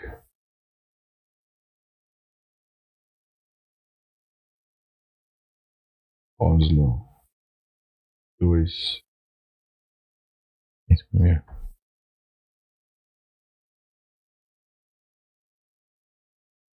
Opa. Volta aqui. Imagem. Mais ou menos isso daqui. Tem vários mapas aí. Tá, vamos ver aqui. Vamos lá. A ideia é o seguinte: essas zonas vermelhas escuras é onde está a população palestina. É isso que está escrito no- na legenda? Tem alguma legenda aqui? Não. Deixa eu ver, tá aqui embaixo. Áreas ABC, é, é, territórios palestinos ocupados. Sim. É isso? É isso. É, é isso. Então, assim, a área em vermelho escuro é a área onde há a população palestina. Isso a partir de 95, tá? Que vai ser controlado única e exclusivamente pela autoridade palestina, que é o governo novo palestino. As áreas de eh, rosa claro são as áreas, ah, são as periferias das cidades, onde Israel vai controlar junto com eles a parte de segurança. A parte civil é eles, a parte de segurança é os dois juntos. Quando a autoridade palestina é criada, vão, vão criar uma força de segurança, com uniforme, com treinamento, com carros, com armas, etc, etc. Israel ajuda eles a criarem isso. Eles dão as armas, eles compram, ajudam, ajudam a treinar, ajudam, treina a tirar, tudo. É, depois, a zona C é o resto, onde está aberto aqui, onde está esse, Esse bege. esse bege. O que, que é isso? É as zonas abertas, é onde está 90, é onde estão todos os assentamentos israelenses, que somam só 2% do território, mas é, toda as, é, é todas as fronteiras e as zonas abertas. A ideia era isso daqui virar isso aqui. Tá. Ou seja, controle total palestino, civil e militar. Essa é a ideia do processo de paz. Por que, que Gaza está toda vermelha? Porque em 2005, unilateralmente, Israel decide sair de Gaza. Israel estava com 100%, 95% passa a comandar só 20%. Em 2005, Israel passa, dá os, tira 8 mil colonos, tira o exército, fala, ó, vira para a autoridade palestina e fala assim, vocês podem continuar agora sendo soberanos na faixa de Gaza, criem aqui hotéis, porque é, é maravilhoso o mar dessa área aqui, criem hotéis, cria aqui um resort turístico, tá, tinha aeroporto e tal. O que acontece? Vai ter eleições em 2006, o Arafat morre, Abbas é eleito, e aí vai ter uma... Vai ter, Abbas assume, depois tem eleições e Abbas é eleito junto com o Hamas. O Hamas vai participar das eleições, mesmo não fazendo parte da OLP. O Hamas não aceita esse acordo que foi afirmado. Ele não aceita a autoridade palestina ou uma Palestina, país, só nessas duas regiões daqui. Eles querem uma Palestina em todo onde está Israel. Esse é o Hamas. Então, o que acontece? Israel, o Hamas vai fazer um governo de união com a autoridade palestina. E um ano depois, eles vão ter uma guerra civil na faixa de Gaza e vão expulsar. Israel já não está mais dentro. E vão expulsar a autoridade palestina na faixa de Gaza em 2007. Aí 130 palestinos são mortos do grupo oposto. Jogados pelo. Jogavam as pessoas do último andar do prédio. Pela janela. É horrível. E, e muitos se refugiam, vão até a fronteira. Israel pega eles, leva eles para Cisjordânia. É, a distância daqui até aqui é 40, 50 quilômetros. E a partir de 2007, o Hamas é o soberano na faixa de Gaza. E a partir de 2007, os foguetes que eles jogam é desde 2001. Mas desde 2007, eles vão ser o governo. Eles vão agora administrar tudo. Eles vão ter os escritórios, eles vão ter acesso a dinheiro, eles vão ter acesso ao Ministério da Fazenda. Eles vão ter acesso a doações, a mantimentos, aos caminhões que chegam com ajuda, que levam cimento ou ferro para construir alguma coisa. Eles podem pegar uma parte, construir um túnel, construir foguete, por aí vai. Não tem ninguém que possa supervisionar. É, é, é que nem o Talibã na, na- no Afeganistão. Entendi. É um movimento, um grupo terrorista que comanda uma região e as pessoas que moram nessa região. Mas não é um país, não é reconhecido como país. Não. É o quê? A autoridade palestina foi reconhecida como país-estado da Palestina por mais de 100 países desde 2005, 2007. O Brasil, inclusive, em 2010. Só que para o país, na prática, existir, não é só reconhecimento de outro país. O país precisa de algumas coisas para existir: instituições, Essas instituições precisam administrar toda a população. Você precisa ter controle de todo o território. Você precisa ser soberano nesse território. Só você pode ter o monopólio do uso da força. Ou seja, mesmo que você não tenha um exército, você precisa ter monopólio do uso da força. Você não pode ter vários grupos armados Disputando. an- andando pra lá e pra cá É. com arma na rua. Então, como é que funciona? Como é que você tem um estado na qual você tem aqui na Cisjordânia o, a autoridade palestina, mais você tem gente do Hamas armada e, e a Jihad Islâmica, menor, em menor tamanho, mas você tem. E você tem brigadas do Fatah, que é o maior partido, armados também. É, e você tem em Gaza um governo que não é da autoridade palestina, que, é, que nem que uma parte do Brasil não tem governo brasileiro. Agora é uma outra coisa, entendeu? É como se uma a organização criminosa no Brasil dominasse um pedaço de terra consideravelmente grande do tamanho de Sergipe. E eles agora administram a população que vive em Sergipe. E o governo brasileiro não consegue ter acesso a essa população. Só que parte do orçamento público do governo do Brasil vai para lá. Vai pra lá. Então eles pegam dinheiro. É isso que está acontecendo na faixa de Gaza. Então, no final das contas, a população de Gaza, que votou no Hamas em larga escala em 2006, con- é mesmo assim refém do Hamas. Eles podem gostar do grupo e tal, talvez votaram em 2006 por outros motivos, mas são reféns do grupo. Não tem lá imprensa livre de criticar o Hamas, não tem é, liberdade para muitas coisas. Você, e agora, desde 2007, Israel implica um embargo marítimo, então não tem entrada e saída de navio de lá. Você tem zona de pesca, 10 milhas náuticas, mas você tem, uma, você tem duas fronteiras. Você tem uma fronteira por Israel, uma fronteira de produtos Do Egito. e uma fronteira com o Egito. A do Egito estava fechada. Eles abriram agora. Então a única coisa que. Gaza entra e sai produtos por Israel, que chegam através do porto israelense e são transferidos para Gaza. Israel precisa verificar o que, que tem dentro desses, dessas, desses containers. Muitas vezes eles conseguem trazer coisas escondidas. RPG, míssel Cornet, que é míssel é, de ombro, contra-tanque. Mas não entra pelo. Não tem como entrar pela. Entrava pelo Egito, mas o Egito fechou, inundou, tinha um monte de túnel lá. Depois que o atual presidente do Egito entrou no poder, ele inundou tudo. Todos os todos os túneis. Tinha túnel que entrava caminhão Cara, entre Egito e Gaza. Então, assim, é um enclave que mora 2 milhões de pessoas. E, e, e é aí que tá a grande questão. Israel tem total interesse que isso aqui fosse Dubai. Porque se isso aqui fosse Dubai, é benéfico economicamente para Israel. Aqui sendo pobre, não beneficia Israel. Então, quando você vê na mídia nesses últimos 11 dias, o Israel tentando conquistar territórios palestinos, aonde Israel está? Se Israel quisesse conquistar isso aqui, não teria saído. E não demoraria mais que um mês para conquistar tudo, menos até. Não é uma questão de conquistar território. Tá falando dos maiores exércitos do mundo. A questão é, eles jogam foguetes, dessa vez eles jogaram foguetes para tentar participar de uma série de questões Então vamos, vamos vir para os dias atuais, então.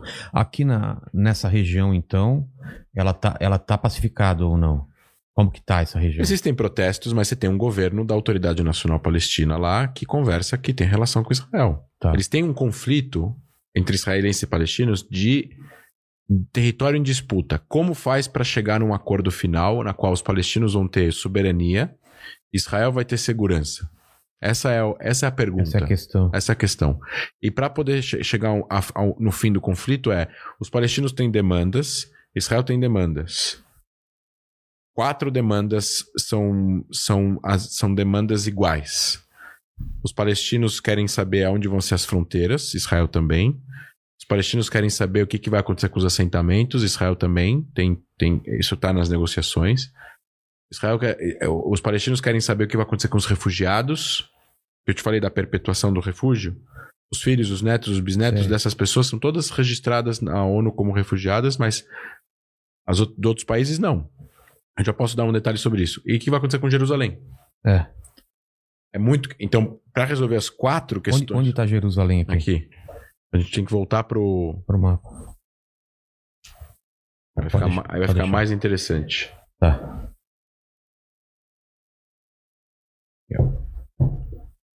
Vamos lá. Então, aqui é Jerusalém. Essa linha pontilhada é a fronteira de 1967. Essa aqui, ó. Tá vendo? Vou- Eu vou afastar um pouco para vocês entenderem. Entendi. Esse quadrilátero daqui é a Cidade Velha. Tá vendo que ela tá do lado de lá? É. Era dominado pela Jordânia. Israel conquista e anexa. Se você abrir aqui, aqui Old, tá, aqui, Old City. é. aqui tá esse quadrado daqui. Fechar aqui. Isso daqui é a Cidade Velha. Se a gente vir pra a. Deixa eu ver onde eu tô. Acá. Ok. Esse quadrilátero daqui é a Esplanada das Mesquitas. Aqui é o Muro das Lamentações. O Muro das Lamentações é um muro que circulava a esplanada onde estava o segundo templo. E essa parte daqui é o único muro que é o mesmo muro daquela época. Você mantém a mesma. Aqui estava o segundo templo, hoje tem o Domo da Rocha, a cúpula de ouro, né? Essa, É. né, que todo mundo conhece aqui. Que é né? isso daqui. Que é isso daqui, exatamente. Então isso daqui está no mesmo lugar que estava o segundo templo. Então aqui estão, aqui rezam judeus, tem um muro, aqui rezam 20 mil árabes muçulmanos, ou não árabes, mas muçulmanos. E tem várias regras aqui.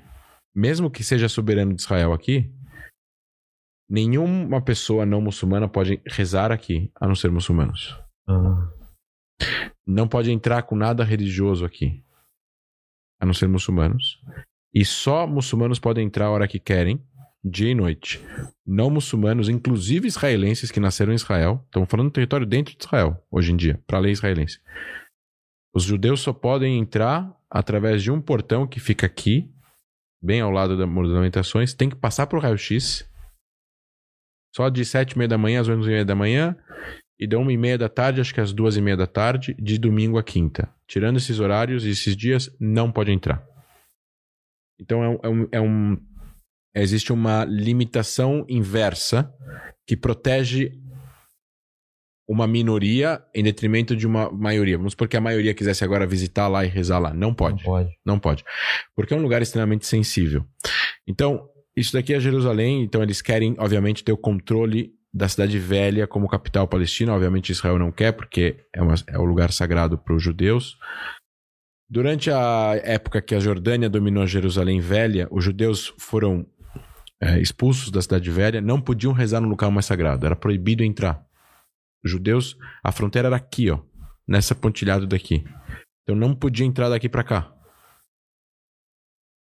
Depois que Israel conquistou, a cidade é aberta para as três pessoas, três religiões. Aqui é a igreja de Santo Sepulcro, onde Cristo foi crucificado, no bairro cristão, e por aí vai. Então, o que acontece? Voltando para aquela ideia, você tem aí um, um controle, Tem um convívio. um convívio, e o problema das negociações é quando teve duas ofertas, em 2000 e em 2008, pessoal, vamos fazer uma oferta aqui entre Israel foi fez uma oferta, depois os Estados Unidos ratificou. Jerusalém assim, refugiados assim, fronteiras assim, assentamentos assim. Em 2000 eles não, eles falaram não. Em 2008 eles não responderam. Então o que acontece? Teve aí algumas oportunidades de negociações. A única forma de resolver o conflito, apesar disso ser polêmico e tudo mexe com as emoções das pessoas, todo mundo parece ter um Todo mundo é especialista em, no conflito palestino-israelense hoje em dia. Da mesma forma que todo mundo é especialista em economia, É. quando tem problema em economia, todo mundo é ministro da saúde. E, quando tem Copa do Mundo, todo mundo é técnico e da seleção agora é brasileira. especialista em, em vacina também. Exato. Então, assim. Não há como resolver o conflito se você mantiver posições radicais de, de um dos dois lados. Um, eu, eu quero entender esse conflito recente. vou roubar uma bala aqui. Pode roubar, pode roubar. É, então, os ataques partiam da faixa de Gaza para Jerusalém. Como que eles conseguem ter esse alcance absurdo? Hum. São quantos quilômetros? Não é muito. Não? 80, 100? Por aí. Ah, mas é longe. Mais até. Menos até. Daqui Se até eles jogarem dessa ponta daqui até aqui, 60, 70 quilômetros. Eles têm todos os tipos de foguetes, o Hamas. Foguetes iranianos, foguetes fabricados pró- próprios, fabricação própria. Eles têm uma. Eles têm engenheiros, eles têm pessoas que trabalham na faixa de Gaza para construir isso. Então, mas eles não vão ganhar uma guerra com Israel. Então, Não. então o que, que eles querem? Eles querem devagarzinho fazer com que a, o, a, o palco político palestino seja dominado pelo Hamas. Isso é uma briga de dois, duas vertentes do sunismo, do Islã sunita, que é moderados e, a, e, e que aceitam acordos versus o, visões da Irmandade Muçulmana Sunita Radical que visa participar do processo político através da religião. Então, de um lado você tem Egito, Arábia Saudita, Emirados Árabes, eh, os jordanianos, conversando com os americanos, conversando com os israelenses para tentar chegar em acordos, etc, etc. E do outro lado você tem o Hamas, você tem a Irmandade Muçulmana, você tem o, Estado, o, o Estado Islâmico, a Al-Qaeda, o Qatar quer conversar com todo mundo, quer conversar com esse, quer conversar com aquele. A Turquia agora entrando, porque o Erdogan também tem essa questão. Ah, é? A Turquia também tá? O Erdogan, especificamente, é bem agressivo. Tá. É. Mas com esses ataques eles ganham relevância, é isso? Ganham. Enquanto que em setembro ou outubro do ano passado, Israel estava assinando acordos de paz com os Emirados. O Hamas estava no escanteio. O mundo árabe está se abrindo para Israel, todo mundo quer comprar startups de Israel. Todo mundo quer investir no, no Waze, Sim. etc., que é israelense. De repente, o cenário palestino ficou em segundo plano. Eu, na minha opinião, acho que é bom Israel ter relação com o mundo árabe, o mundo árabe ter relação com Israel, porque o mundo árabe pode depois pressionar Israel, tendo relação com eles, para fazer um acordo com os palestinos. Acho mais fácil é pressionar amigos do que pressionar inimigos. É. Então, o, o, a questão palestina ficou em segundo plano e ainda mais o Hamas em Gaza. Os palestinos iam ter que ter eleições agora em março, em, em maio, junho. E o presidente palestino cancela as eleições porque ele está com medo de perder. Então ele cancelou. Ele já teve eleição desde 2011, não tem eleição lá. Então ele teve eleição em 2006, depois não teve mais. 14 anos já. Ele devia ter acabou o mandato dele em 2010. Cara. Devia ter. Estamos em 2021, não teve eleição. Eles cancelaram as eleições. Aí começou os distúrbios em Jerusalém por causa de vídeos no TikTok de árabes. Foi? Foi o que aconteceu agora. O que eclodiu esses últimos episódios foi 14 de abril, vídeos de árabes, isra... árabes palestinos que moram em Jerusalém Oriental batendo em judeus ortodoxos e filmando e colocando no TikTok meio como deboche. Sim. Depois teve protestos de radicais israelenses, 300 pessoas, protestando contra árabes, com, com frases de efeito, racistas, etc e tal. O que mexeu com eles para protestar contra esse grupo, que aí a polícia foi no meio para tentar separar. Aí, aí você tem gás lacrimogêneo para lá e para cá e canhão de água entre os dois. E aí você tem visões, é, fotos, aí você tem nisso você tem a influência de televisões árabes que, tão, que aumentam o que acontecem, como Al Jazeera, por exemplo. É o canal estatal do Catar. E o Catar tem uma relação com a Irmandade Muçulmana e com Hamas. E é o maior canal árabe do mundo. E eles inflamam o que acontece lá, e multiplicam por 10. Isso inflama as pessoas, as pessoas vão pra rua protestar, e aí você perde o controle. Então, teve protesto. Aí teve o problema no bairro árabe, lá em Jerusalém Oriental, com aquela questão de se as famílias saírem, não saírem, que é uma questão judicial. O terreno pertence a organizações judias desde 1875 e quem mora lá eram refugiados árabes que foram parar lá depois que a Jordânia conquista essa parte, depois Israel conquista da Jordânia. Era inglês, a Jordânia conquista, depois Israel conquista da Jordânia. Então aquele território volta a ser controlado por Israel. Volta não, porque Israel não controlava, mas Israel começa a controlar em 67. Aí você tem três casas lá que moram famílias árabes, que elas não são donas da terra, mas eles moram lá há 70, 70 anos, são refugiados. Eram refugiados de 48. A questão é que, por que eles ainda são refugiados? Né? Essa é a grande pergunta, é. né? Mas é. Eles não precisavam ser, mas eles são considerados refugiados porque fica perpetuando esse status. E aí você tem uma, uma, uma, uma questão judicial de gente que tem terreno e quer reaver a posse ou pagar aluguel. Eles não pagam aluguel há 20 anos. Então, é, agora, se você não paga aluguel e você está num lugar há 20 anos, vão te tirar de lá. Agora, se você tiram de lá, você é árabe em Jerusalém Oriental, vai cair o mundo, porque é muito sensível, muito polêmico. Tem um monte de simbolismos e agendas e, e polarização mundial. E aí você entra Estados Unidos. Ou seja, você tem, olha o envolvimento americano, russo, de grandes potências por causa de três famílias, quatro famílias. Quer dizer, não é pra tanto, não é pra começar uma guerra, porque você tem um problema judicial com três famílias numa casa. Você precisa resolver, obviamente, eu sou contra que eles saiam de lá. Apesar de o terreno ser das organizações judaicas, eu sou contra. Não o vale bairro é pena. 98% árabe. Tem que deixar do jeito que tá, dá um outro jeito, compra os direitos da organização, o governo israelense precisava intervir e tal, mas é difícil, porque Israel, como uma democracia liberal, não é que você pode ligar para o primeiro-ministro, o primeiro-ministro pode entrar num processo judicial que está acontecendo no Santo André. Entendi. Não funciona assim, entendeu? É, as coi- exi- existe uma divisão de poderes aqui. Não é a Rússia. O Putin pode ligar pro juiz e falar: toma essa decisão e acabou. Mas você acha que essa- esse conflito de 10, 11 dias começou então por causa de um vídeo de TikTok? Uhum. Cara, que absurdo. Sempre achei nocivo o TikTok, mas não é esse ponto. Não é por causa disso, Não, mas eu, é claro. tam- mas, é o- assim, foi o gatilho. foi, um gat- foi um gatilho. Isso foi um gatilho. As eleições palestinas foram foi um gatilho, canceladas. O negócio do bairro de Jerusalém foi um gatilho e as os protestos na, na mesquita de Al-Aqsa. Mas é que uma coisa levou a outra. O protesto do TikTok levou protesto. O negócio.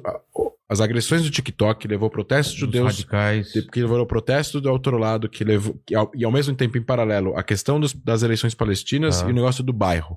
Aí levou protesto na mesquita de Al-Aqsa, fim do Ramadã, que é bem sagrado para os muçulmanos nos Mas últimos qual 10 foi esse dias. protesto? Ah, eles, relação- eles rezam e depois tinha a galera que quer jogar pedra e paus na polícia de Israel que tá, na, Ah, que tá. tá nas entradas. né? Eles não estão dentro.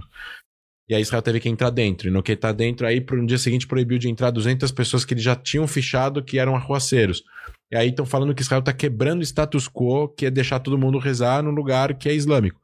Não, a gente, vocês tem 18 mil pessoas dentro, 200 foram proibidos de entrar porque eles estavam querendo jogar paus e pedras na polícia de Israel. Aí se jogar se joga pedra em qualquer policial, em qualquer lugar do mundo, você vai ser preso, entendeu?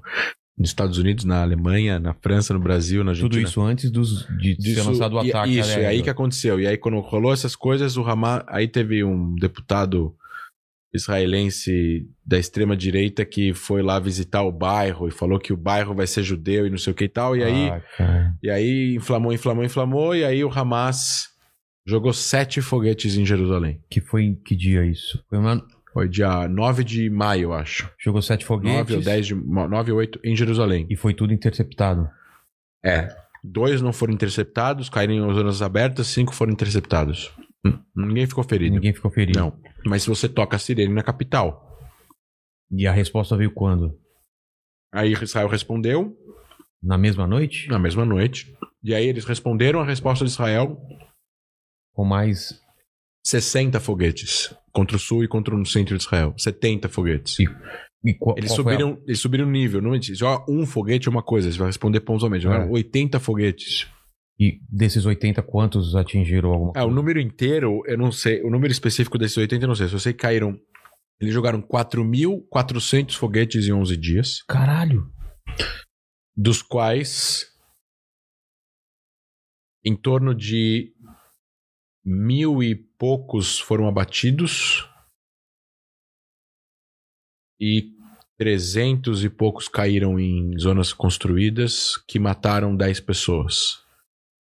Os outros caíram em zonas abertas. Aberta que você fala é meio da rua ou é. Não, é- aberta é campo. Campo? Praia, pranco, Tá. mar, essas coisas. É, campo, então não foi pra um lugar só, eles Não, eles miram, eles miram nas cidades, mais ou menos, mas, Tá. mas não tem muita mira aquilo ali, né? Tá. O índice de, de, de, o índice de interceptação do sistema é de 92%. Tá. E então eles abateram mil e caíram 300, senão teriam caído 1.300 nas cidades, na rua, em casas, em carros, etc e tal. Teria matado muito mais gente. Outra coisa, Israel tem um sistema de, de sirene, né, que toca. Você tem entre 15 segundos e um minuto para ir para entrar num lugar protegido. Isso aqui não é um lugar protegido, porque a- o foguete ele atravessa a parede É. e destrói tudo. São subterrâneos, provavelmente. Não, não. É, os, os, os, os, os, os bunkers ou os, os quartos protegidos, eles ou são quartos. Todo, todo prédio em Israel que foi construído de, sei lá, de 2000 para cá, de, de 90 para cá, ele tem. Um dos quartos é um bunker. Ah, Então você vai, entra no apartamento, você tem a sala, a cozinha, um quarto, dois quartos, três quartos. Depois você vê um quarto, você vê uma parede dessa grossura, a porta de ferro blindada vedada que você, que é, você tem que fechar com as duas mãos. A janela é dessa grossura, o vidro é triplo e ainda tem uma janela de aço que você fecha. Quando você vai fechar a janela por dentro, você fecha a janela de aço assim, por fora. Realmente aquilo é um quarto que se você tranca, você não tem como entrar. Então, se cair um foguete bater na parede, ele não vai passar. E se ele bater dentro da casa, os estilhaços não vão passar a porta. Entendi. Então as pessoas vão para esse local. Prédios mais antigos, o bunker tá embaixo. E se não tiver um bunker, você tem que ir pro quarto, para as escadas, que é onde tá sempre ao meio do prédio as escadas, e aí você tem paredes, em- várias paredes em volta que vão te proteger. Você tá na rua, você tem que deitar no chão e botar a cabeça no chão. E rezar pra não cair em Então, cima. eu passei em 2014. Você chegou a ouvir sirene lá? Oh, É mesmo? várias vezes. Caralho, cara. Como que você viu num lugar que tem a Eu qualquer tava momento? correndo. Em 2014, primeiro dia da guerra, em 2014, eu tava correndo no parque, que é tipo o Central Park em Tel Aviv. Tô voltando pra casa e toca a sirene. Você tem que entrar em algum. Eu entrei no primeiro prédio que eu, que eu vi. Os prédios não tem porta, não tem portaria, não tem porteiro. Você entrei no prédio e fui pra escada do meio. E aí você espera, o, baixa a sirene e de repente você vem um boom. Que é o, o ele sendo interceptado. Tá. Caramba. É a mesma coisa que você. Você falou caramba pra mim agora, tá? É. Eu vou dizer uma coisa ao contrário, né? Eu, tô- eu morei 10 anos lá, né? Então você conta pra eles, não, mas eu tava dirigindo o carro e aí chegou um cara com uma arma na mão e falou pra abrir a janela e me dá o relógio. Ele falou, como é que é? É o caramba pra eles. É o caramba pra eles. Isso é um absurdo pra eles. Ninguém entende o que que Lá não existe isso. Ninguém entende por que, que você Al- precisa entrar num lugar é, blindado pra tirar dinheiro do caixa eletrônico quando o caixa eletrônico lá fica na rua, né? Na calçada. Ou não pode tirar dinheiro depois das 10 da noite. É. E hoje em dia não tem Pix, não precisa de dinheiro, mas. É.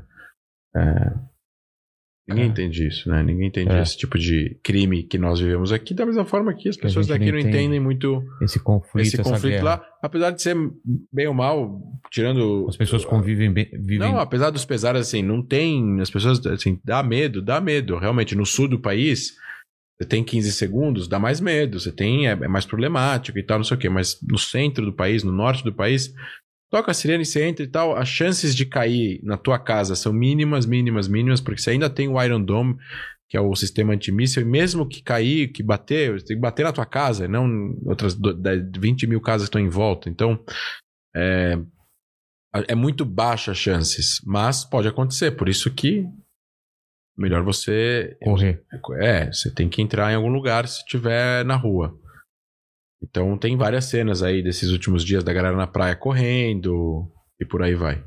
É. Mas é morreram, morreram gente, morreu uma criança de 5 anos ou duas, morreu pai e Ah, filho, Em que pai situação? Elas Tá- estavam onde? eles não conseguiram chegar no bunker ou não deram ou não deram importância pra sirene e ficaram na sala. Ah, tá. Não E tava no lugar. isso, então, por exemplo, um pai e menina árabes, israelenses, muçulmanos, bateu um foguete na casa deles e morreram. Pai, Caralho. pai, pai e filha.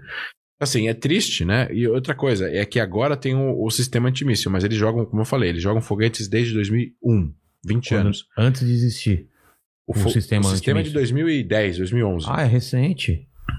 Eles mataram. Ele, é, mais de 200, 300 pessoas já morreram com foguetes do Hamas e da Jihad. Então vamos- voltar a esse ataque.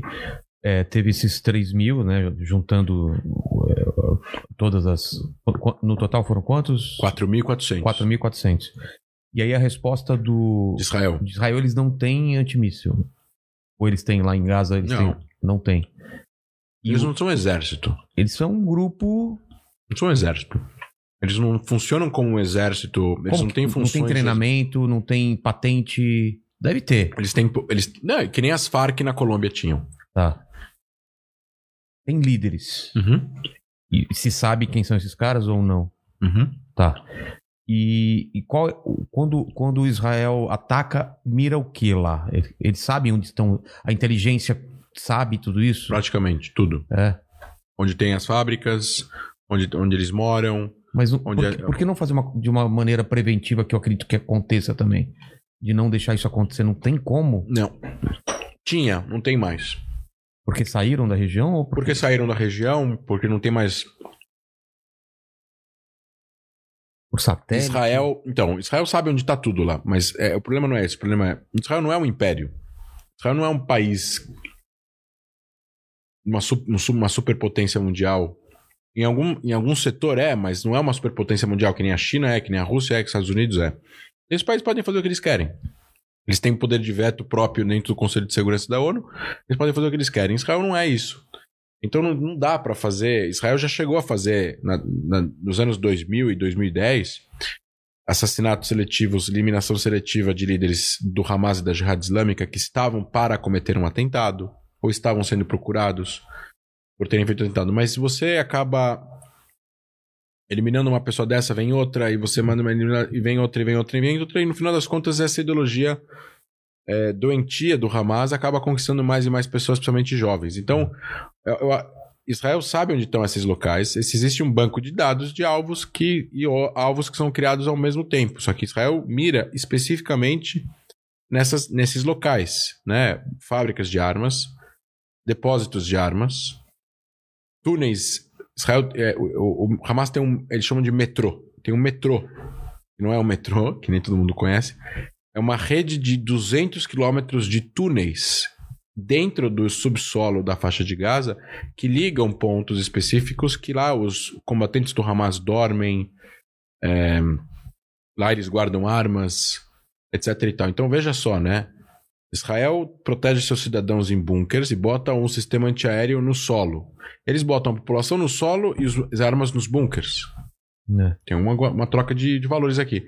Então, Israel mira nessas coisas. E aí, o, problema, o problema é que é muito difícil você encontrar os alvos e você pegar eles de surpresa sem você. é, sem ter danos colaterais a civis. Então, a muitas vezes, ou a maior parte das vezes, Israel evita. Ou se avisa, avisa e acaba avisando também o terrorista, porque o terrorista vai acabar sabendo onde ele que onde vai ser atacado, ele vai sair de lá e vão tentar tirar a maior parte das coisas. Então, muitos pontos de lançamento, o, o Hamas ele tem umas baterias de, sei lá, 9, 10 foguetes que atiram de uma vez só, 10 foguetes. E são é, uns- é umas estruturas quadradas grandes de aço. Grande quanto? Qual o Ah, tamanho? três vezes essa mesa. Tá. Viradas assim. Então Israel tem que encontrar isso de 10 mil, 10 mil metros de altura Um com avião satélite. e, psh, e atirar nisso. Então, existe muita precisão. A precisão da Força Aérea Israelense está no nível do metro.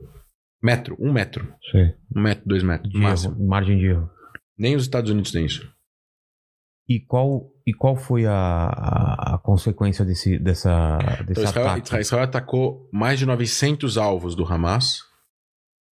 E civis morreram, infelizmente. Civis, crianças morreram, palestinas. Aquelas imagens que a gente vê, então, são, são, são atuais e, e comprovadas. É, então. as imagens grandes que vocês viram de prédios grandes caíram, nessas imagens ninguém morreu, porque Israel avisou os prédios, avisou os. Eles avisam o dono do prédio. Cada prédio Ah, tem é? um síndico, um dono. Nem sim, tem imagens de. Inclusive deles falando no telefone. Hum. Ó, esse prédio vai ser atacado durante. em duas horas. Vocês têm duas horas, Pra três horas evacuar. para evacuar. Inclusive o prédio da. onde funcionava a Al Jazeera e o. E a Associated Press, que são duas agências de notícia. O prédio era da inteligência do Hamas. Tinha uma antena que bloqueava GPS do Hamas na- no prédio. Qualquer alvo. Aí é uma discussão filosófica que a gente pode ter. As pessoas, ah, mas mesmo que seja legal pela lei internacional, não é legal. Cada um tem o direito à opinião. Eu só estou dando o fato. Dentro da Convenção de Genebra, está escrito: qualquer edificação ou localidade ou pessoa que esteja contribuindo de forma efetiva ao conflito armado, que é outro nome bonito que a gente dá para a guerra, vira um alvo legítimo. Então, essas- esses locais que estão sendo usados são alvos militares legítimos. A questão é se você vai ou não vai querer Destruir.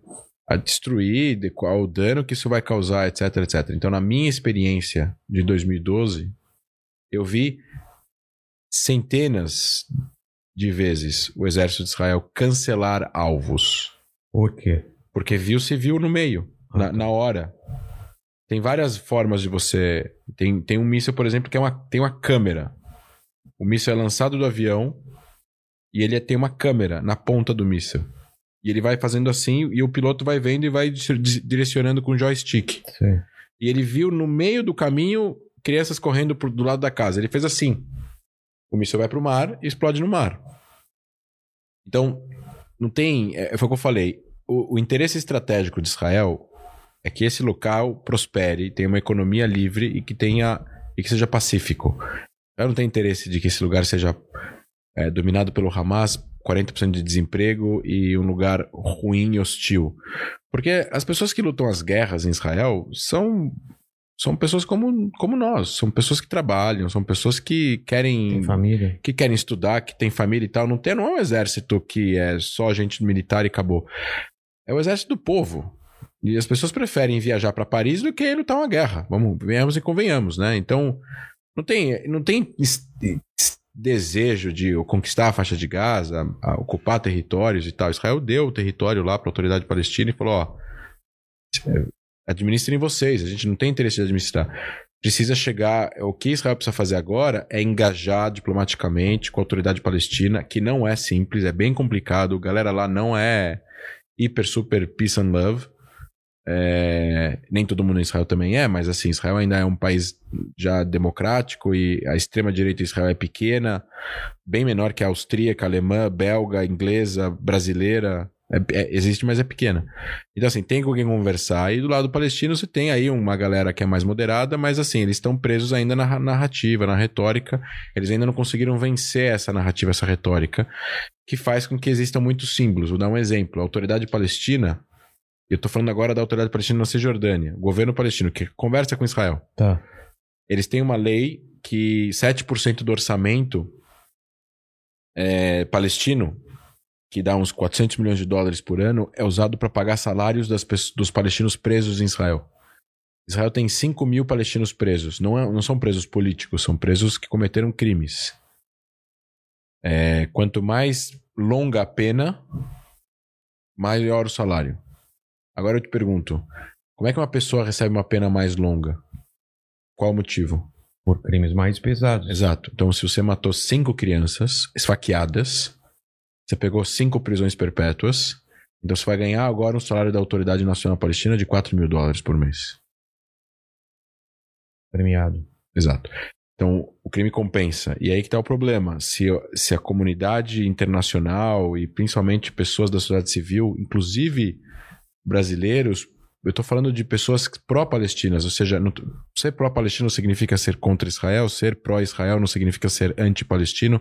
A gente tem que quebrar esse paradigma. Você pode ser pró os dois, pode ser pró-paz, pró que Israel exista, pró que uma Estado palestino exista de forma pacífica. Você tem que, mas para fazer isso acontecer, não, não existem jargões. Como, por exemplo, ah, Israel tem que sair dos territórios. Não é assim. Israel saiu de Gaza, olha no que deu. Se Israel sair da Cisjordânia agora, vai dar no mesmo. E vai ser ruim para os dois. vai ser a mesma coisa também. Vai ser pior. Vai é. ser pior para os dois. Os palestinos não vão ter um Estado, os, Israel não vai ter segurança, vai ser ruim para os dois. Então não é assim, simplesmente saiam e se virem tem que processos geopolíticos têm que ser feitos com muita responsabilidade, principalmente nessa região, senão é, dá. É, você falou uma das coisas que eu ia falar. É uma das soluções que falam, então é só sair do, do território palestino. Isso. Segundo, é, Israel precisa é, bater com uma força desproporcional. Você deve ter ouvido isso bastante da opinião pública. É, e a terceira é isso não está resolvendo fazer isso. Porque se continua tendo o mesmo processo de. de eles, eles atacam, nós atacamos, eles atacam. É, eu imagino que deve ter outras soluções. Quais outras soluções? Então são três perguntas. Essa, né? Essas são as, essas são as, as, as grandes questões. Né? Essas são as, é, as grandes perguntas que as pessoas, os cientistas políticos e os especialistas desse assunto tentam responder há 20 anos. É. É... Então, assim, Israel vê os israelenses veem com olhos muito duvidosos quais são realmente as intenções de uma autoridade palestina que usa 400 milhões de dólares por ano para pagar pessoas que mataram crianças e civis israelenses. A segunda coisa é que as televisões israelenses e o jornalismo israelense é muito bom, muito investigativo, e eles mostram como funciona também eventuais incitações à violência que rola dentro da Autoridade Nacional Palestina. Não tem imprensa livre lá. É, então, se entendeu nos últimos 20 anos, principalmente nos últimos 10 anos, que é muito difícil que Israel consiga oferecer alguma coisa que os palestinos possam falar sim. Eu tô falando não do povo palestino, eu tô falando da liderança Da palestina. liderança, entendi. Porque a liderança, enquanto ela fala que ela quer dois estados, que ela quer paz, que ela quer não sei o que, que ela quer. tudo, Ela fala em árabe outra coisa pra população dela. Ela fala uma coisa na CNN e outra coisa pra Al Jazeera em árabe. Entendi. Entendeu? Então não adianta você falar uma coisa e pro outro você falar outra coisa, porque senão você vai ficar preso à sua própria narrativa. E, e, e, o, e, o, e o que o presidente palestino fala é: jamais reconheceremos Israel como lar nacional do povo judeu. Quer dizer, as pessoas falam: ah, tem que haver um Estado, um lar nacional do povo palestino. E não pode haver um lar nacional do povo judeu? Um pode, outro não pode? Então, é, é isso que é complexo, né? E, e vamos lá. O que acontece já pela quarta vez, assim, existem limitações do que Israel pode e não pode fazer. Tá falando como resposta? Não, como, não só como resposta, como. Estou falando agora de forma política, geopolítica. Tá. O Hamas jogou foguetes. Jogou de novo. E jogou de novo e jogou de novo. De 2014 até antes de começar essa batalha foram 1.300 foguetes. E e Israel não iniciou uma guerra por causa desses 1.300 que foram caindo 5 aqui, 10 ali, 5 aqui, 10 ali. Às vezes Israel deu uma resposta, às vezes não deu. Então, tem momentos que o país precisa e não pode deixar de responder. Nenhuma democracia.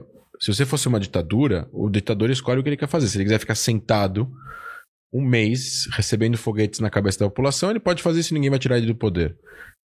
Agora, uma democracia não. O governo cai, vem, vem, vem, vem a Suprema Corte, vem o chefe do Exército, vem o, o ministro da Defesa, tipo, não, não dá. Você, não, você tem uma limitação de, de poder. Então, assim, a resposta de Israel, ela é uma resposta que não tirou o Hamas do poder, mas que danifica fortemente o poder do Hamas para que eles sintam que Mas o poder bélico, você tá falando, ou o poder mesmo? poder bélico e poder é, estrutural, vamos colocar dessa forma, de organização estrutural. Poder político é, o- é, é, é, o- tá na boca do povo, então não importa agora. Eles cantam vitória.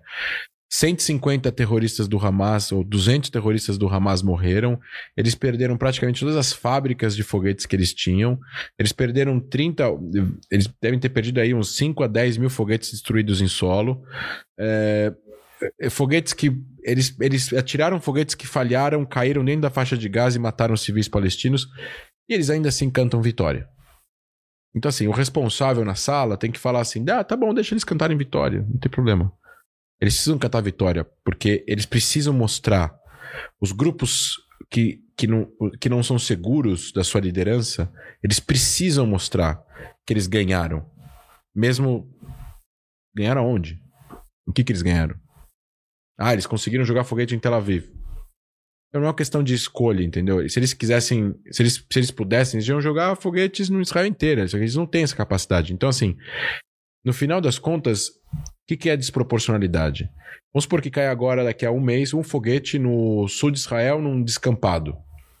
Israel abre uma guerra que nem essa agora. Abre uma campanha e ataca 300 alvos do Hamas. Esse poderia considerar desproporcional.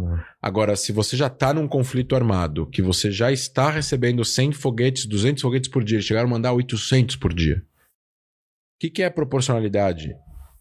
Seria, então, a gente pegar esses mesmos 800 foguetes que o Hamas joga, e a Jihad Islâmica, que é outro grupo, financiado Tá. pelo Irã, os dois são, e jogar de volta a faixa de Gaza? Então vamos fabricar agora 800 foguetes que não tem mira, que tem pregos, pedras e, e- e parafusos na ponta, Tem? tem, pra aume- aumentar a mortalidade. Não tô falando, eu tô falando uma coisa que eu vi. E eles são. E, e vamos jogar isso na, em Gaza, ao Léo. Quantas pessoas vão morrer? Vai morrer uma. Trocentas pessoas vão morrer. E não é efetivo. Tem nada a ver com o que o com, a- com os valores, com as regras de engajamento em guerra que nenhum exército de nenhuma democracia, até países não democráticos, tem. Exércitos não, não, não foram montados para atingir civis.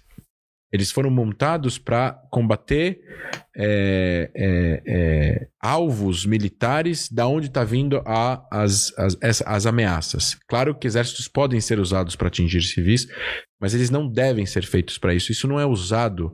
Então, assim, Israel tem um monte de regras para que isso seja evitado, e investigações internas e, e um monte de, de, de de supervisões, em cima de supervisões, em cima de, de, de advogados de direito internacional e de procuradoria interna para punir soldados que infringam regras, etc, etc, etc. E no final das contas, tem que ter uma boa inteligência para você atingir 100% do alvo. É garantido 100%? Infelizmente, não. Mas qual era, qual era, qual era a alternativa dos israelenses? Nesse Hum. sentido, Hum. Esperar o Hamas, o Hamas decidir parar de jogar foguetes? Não, é que tá, não tem muita alternativa. E é por isso que é unânime em Israel, quase unânime, A população apoia esse. que, que, as pessoas, que, o, que o exército responda. E é outra coisa, as críticas aí são de que pegaram leve. Ah, é? É. Porque ninguém quer cessar fogo. Por que, que ninguém quer cessar fogo? Porque, vai, porque é a quarta vez. E vai ter uma quinta vez, e vai ter uma sexta vez, se ninguém resolver o problema do Hamas, que é um grupo que nem Al-Qaeda, controlando uma região como a faixa de Gaza. Vai, ter, vai voltar a acontecer, mas daqui a um ano, daqui a seis meses, daqui a dois anos, vai voltar Se- a acontecer. Se, eles reagruparem, se prepararem. Vai voltar, vão usar algum motivo, alguma coisa para fazer isso. É de interesse deles que tenha pobreza e falta de, de emprego em Gaza, porque isso ajuda a população se voltar contra Israel e apoiar o grupo. Eles, eles gostam de ter esse. é, de, de que seja miserável. E eles têm a opinião pública do lado deles, porque é muito difícil para um leigo, para uma pessoa que não conhece, uma pessoa que está longe, para uma pessoa que tenha humanidade, que é- seja uma pessoa sensível, que a maior parte das pessoas eu quero acreditar que são, é muito difícil se você não conhece os detalhes, entender o lado de Israel.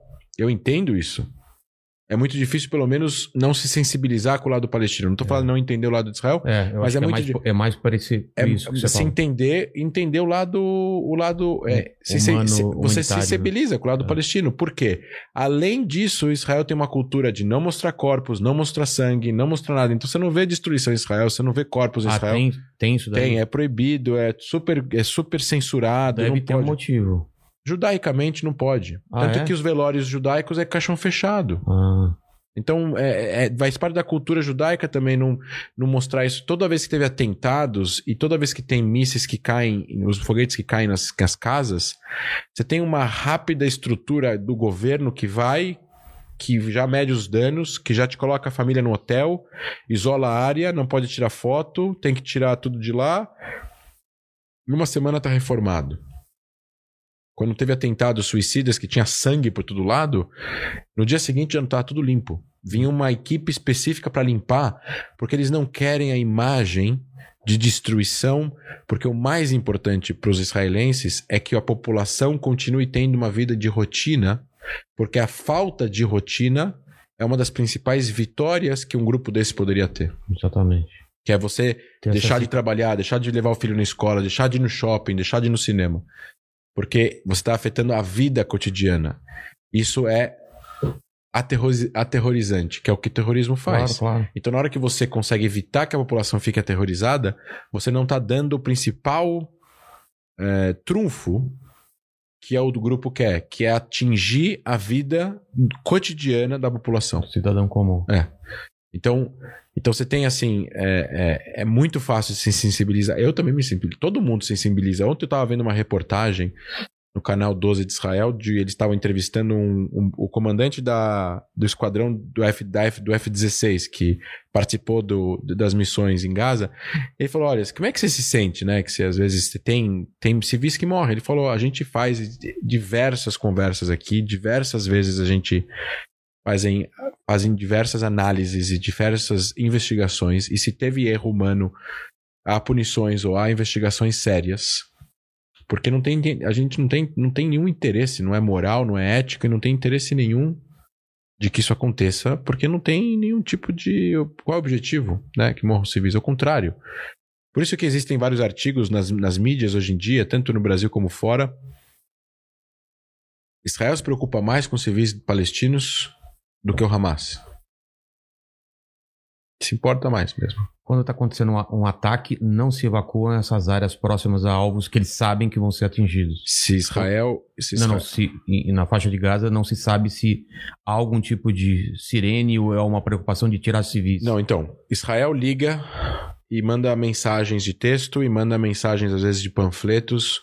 A sua área está em zona de risco, não se aproxime de pessoas do Hamas. Se tem foguetes no seu prédio, sai do seu prédio, porque você pode ser, pode ser atingido a qualquer momento.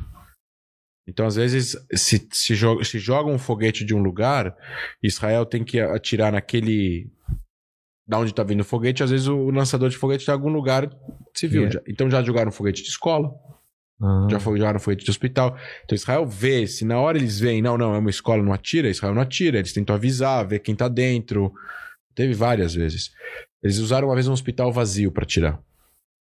Israel ligou pro cara, depois ligou no dia seguinte, depois falou, ó, tem certeza que tá vazio? Ele falou, tem, não tem ninguém no hospital, tem só gente do Hamas. Explodiu no hospital. E tinha gente. Não, Ah, tá. tava vazio. Mas essas imagens que a gente vê, então, o que, que é? São eles colocando propositalmente. propor- propositalmente É, Essas imagens que vocês veem são alvos militares do Hamas, ou seja, alvos do Hamas sendo atingidos pelo exército de Israel. E por que tinha criança lá? Não necessariamente é os vídeos mostra exatamente crianças. Mostra, a gente sabe que morreram crianças. Ou o estrondo derrubou uma casa do lado, ou o alvo tinha civis dentro e a inteligência não sabia ou não ou informaram errado. Ou o Hamas mantém civis dentro de alguns lugares para ter certeza de que aqueles lugares não vão ser atingidos Pra evitar. para evitar, porque eles sabem que Israel não quer atirar em civis, não é? Não é então tá vendo? Até o Hamas sabe disso, né? Eles postaram na internet, é, parem de filmar é, Israel ligando para donos de grandes edifícios que vão ser atingidos para evacuação, porque isso está passando uma imagem humana de Israel. Proibido filmar agora, a partir de agora, Hamas decide proibido filmar pessoas falando no telefone com agentes israelenses e postar em mídias sociais, porque isso passa uma imagem humana de Israel. Eles postaram isso nas mídias sociais um pouco antes do fim do, do cessar-fogo. Caramba. É propaganda. Contra É, propaganda. então assim, você tem lá os o- o- agências de notícias não tem como operar lá sem aval do Hamas. Então, obviamente, eles vão fazer uma publicidade do que mais ou menos o Hamas quer. É bem. E aí a gente vai pra última pergunta. Não tem outra forma? A única forma que eu vejo é uma pressão. Primeiro, você tem algumas formas, tá? Tem como fazer uma negociação de paz e convidar secretamente é, líderes religiosos que possam tentar se entender entre questões religiosas e eventualmente fazer uma decisão religiosa para ambos que contemple alguma coisa da Irmandade Muçulmana que vai depois acabar sendo passada pelo Hamas e o Hamas vai ter que aceitar. Ou você pode, a- a- você pode dar um fortificar demais a Cisjordânia e fazer a Cisjordânia ficar um Dubai. E aí, a galera, e aí a galera de Gaza vai ver. A Cisjordânia é bem mais rica que, que Gaza, mas assim, eles, se, se Cisjordânia se transformar no, em Doha, Sei. ou em Dubai, ou em Abu Dhabi, a galera de Gaza vai falar: Meu, vamos. Ah, tem um, tem Olha, olha o potencial disso aqui, vamos fazer alguma coisa. Esquece o Hamas e tal, não sei o quê. E aí, enfim, é, e quando tiver eleições palestinas, não votaram no Hamas, mas apesar de eles participarem da- das eleições. Então, assim, Israel tem que estar sempre tentando jogar diplomaticamente e, ao mesmo tempo, poder ter o seu direito de, de- de defesa reservado. Eu vou te falar uma coisa: Israel deve ter usado aqui 10% da força, 8% da força militar que tem nessas operações. Então não é uma coisa de proporcionalidade ou desproporcional. Eu vou te dizer mais: eu acho que o que é desproporcional é que o que o Hamas faz é. Eles não têm nenhum compromisso com a lei internacional. Então eles podem fazer absolutamente tudo o que eles querem. Israel não pode. Israel tem um monte de coisa que não pode fazer. Incluindo o que está acontecendo exatamente agora. Existem dois corpos de dois soldados israelenses em Gaza. Isso é contra lei- as leis humanitárias internacionais. E dois civis israelenses vivos. Presos pelo Hamas há seis anos ou cinco anos. E, Que estão em mãos do Hamas. Não podem nem receber visita do- da Cruz Vermelha. Isso também é legal de acordo com o direito humanitário internacional. Então, tem muita gente que em Israel falava cessar fogo só se eles devolverem os corpos e, e os cidadãos. Senão, não. E mesmo assim, teve cessar fogo sem eles devolverem os corpos.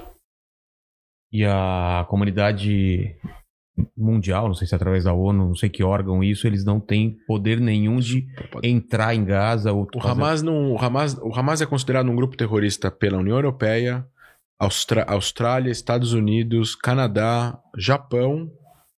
Já, já- só a União Europeia são 30 países. Quer dizer, não dá. Cê- é, eles não são um player legítimo para a comunidade internacional. Então você vai conversar com quem? É. Quem pode conversar com eles para negociação? Egito e Catar.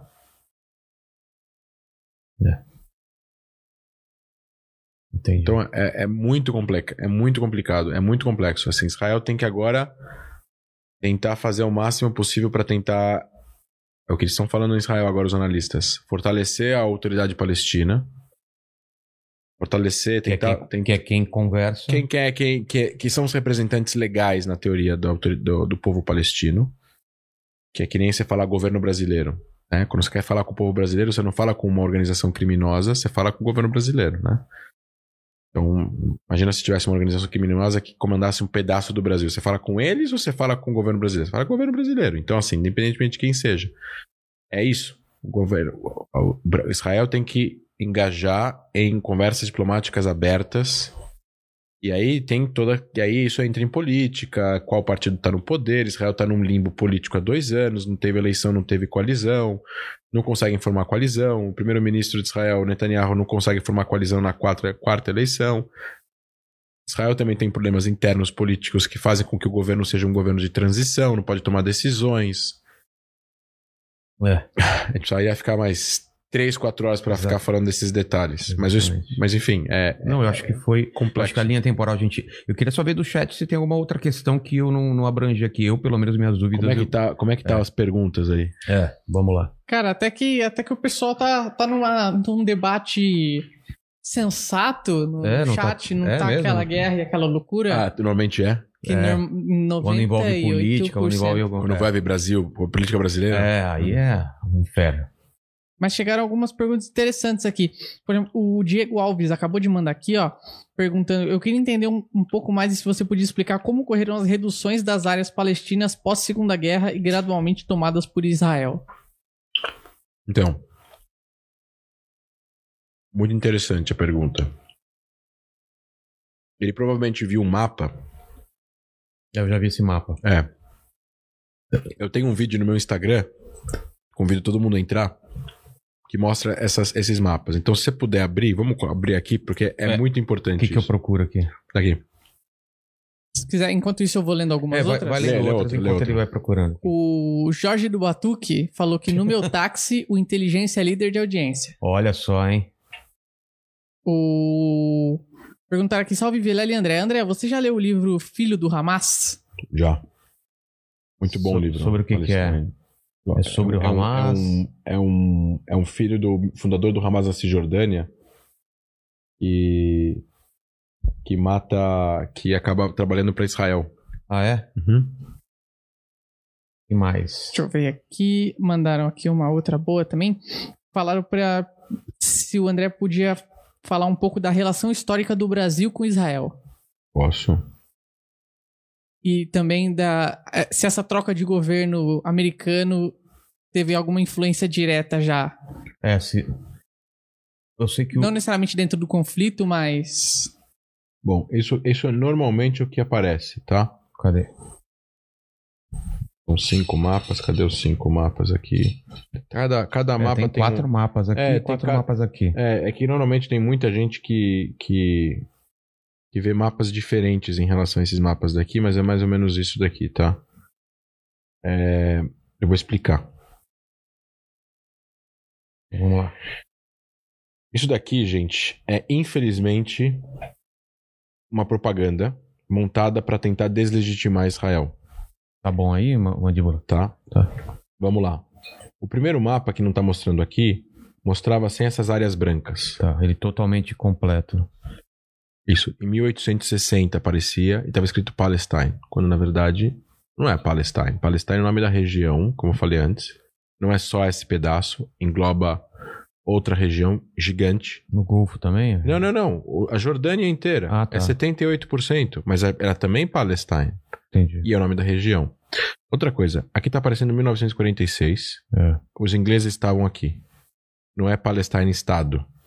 Terceira coisa, tá vendo essas manchas brancas? Sim. São propriedades privadas de judeus. Eles compraram. Mas cadê a propriedade privada dos árabes? Não está mostrando. E cadê o território aberto da União? Também não está mostrando. O que, que o verde é? é o território privado árabe, que é mais ou menos o tamanho do território privado judaico em outras regiões aqui, e a maior parte território aberto, pertence à União. Só que isso aqui está mostrando como se os judeus tivessem. Está mostrando só o que é onde estão os judeus, mas nada. Isso daqui é a proposta de divisão do plano da ONU. Só, não foi implementado. Os judeus ah, receberiam isso, a Palestina seria isso. E outra coisa, o nome Israel e Palestina não existia, nem aqui, nem aqui. Ninguém usava esse nome para se referir a países aqui nessa época ainda. Então era, lá era Estado judaico e Estado árabe. Ninguém estava se referindo a nenhum dos dois estados com esses dois nomes próprios. Isso aqui é a fronteira de 49, a fronteira da independência de Israel. Tá que o Egito fica com Gaza. Então, ó, tá vendo que Gaza e Cisjordânia estão contra a cor, mas na verdade deveriam estar tá com a cor. Com a cor verde. Não, com a cor do Egito, com a cor é, com a é. cor do Egito, com a cor da Jordânia, porque eles que dominaram esses dois territórios. Tá errado. Então dá para o que dá para entender daqui é os palestinos dominavam essa região, era um governo. Aqui eles passaram a dominar só essa região e depois para cá só essa região, e depois para cá só essa região. Nossa, eles estão perdendo o controle de território. É um absurdo. Se fosse verdade, seria um absurdo, mas não é. Não tinha um governo autônomo árabe aqui, nem aqui, nem aqui. Eles eram dominados pelo Jordânia, pelo Egito. Aqui, eles passam a dominar. É... Realmente. Realmente. E outra coisa, olha só a falsidade, eu vou ser bem específico. Quando eu falei que Israel saiu da faixa de Gaza, 2005. Sim. Então, hoje em dia, eles dominam tudo isso daqui. Certo. Olha isso. A, Gaza, a faixa de Gaza está menor tá entre esse e esse. Quando é. na verdade é o contrário. Está maior? Eles dominam agora 100% da faixa de Gaza, ah, tá. mas quando Israel estava com assentamentos na faixa de Gaza entre, 60, entre 74 e 75 até 95, eles domin, Israel dominava exatamente esse branquinho aqui. Mas eles diminuíram a, gor, o gordu, a gordura. Ó, tá vendo que aqui está completo? Aqui Sim. não está completo? É. Isso não existe, isso é montado. É alguém foi lá no mapa e apagou sem nenhum tipo de, de, de, de lógica eh, geográfica. Só para tentar montar uma certa perda de território, porque não existe, nunca existiu assentamento aqui. Tá. Então, olha, olha a grossura aqui, tá vendo? De, como se estivesse um pouco menor. Então, aqui mostra, aqui mostra, junto com a faixa de Gaza que deveria ser essa daqui, não essa daqui, os territórios A da Cisjordânia que a Autoridade Nacional Palestina manda e comanda onde moram 95% da população palestina que está nesse verde daqui. Eles são governados por governo próprio, não governo israelense. Então é a primeira vez na história que um, um, um autogoverno palestino, desde 95, após negociações com Israel, vão dominar aqui. Então a região da Palestina é uma região que, englo que engloba onde está Israel, onde está Gaza, onde está Cisjordânia e onde está Jordânia. O Estado da Palestina, país, nação, ainda não existe de forma completa. Ele está em transição de. E para poder estar completo, ele só vai conseguir estar completo quando existir um acordo de fim das, das demandas e fim é, do conflito com Israel. Então, esse mapa, eu tinha outro mapa ao contrário. Ao contrário em que sentido? Para mostrar o, o Não a realidade, no caso. Exatamente. Cadê? Aqui.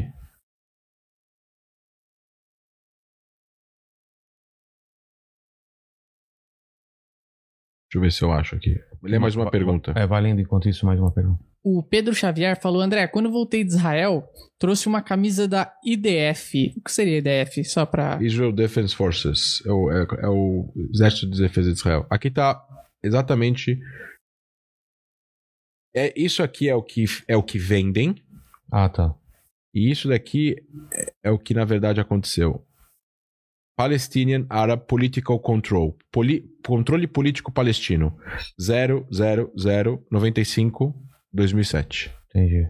E aqui você vê é. Gaza e aqui você vê Gaza completo. Completo. Exatamente. Entendi. 94 tá escrito primeiro primeiro governo palestino sobre qualquer território na história. É. 2095. Tá então, esse aí, mapa daqui é o mapa correto. É essa transição. Isso aqui não tinha, aqui não tinha controle político nem judaico nem palestino. Aqui não tinha, aqui, aqui era uma proposta da ONU. No, 67 Israel controlava, 95 eles controlavam, aqui eles controlam. Então ele, aqui não existia nenhum controle de nenhum controle político. A, a partir de 95 que começa esse controle político. Entendi. Ele tem a pergunta lá do, do a relação do governo do Brasil com a. Ah. Bom, o governo do Brasil, na verdade, ele, é, ele não é um. Nunca foi, assim, um governo. Você teve vários altos e baixos. O Brasil participou da, da, da decisão né, da, da ONU criação do, do Estado. da criação da, par- da partilha. A gente não fala criação de Estado Ah, porque é? a partilha é porque a partilha não foi aceita, então não criou o Estado a entendi. partilha. Né? Foi uma proposta, mas não deu legitimidade, mas não foi implementada na hora. Então não, a gente não pode falar que é a ONU que criou. A ONU deu legitimidade, mas não criou. E, e então o brasileiro Oswaldo Aranha estava como presidente da Assembleia nessa época.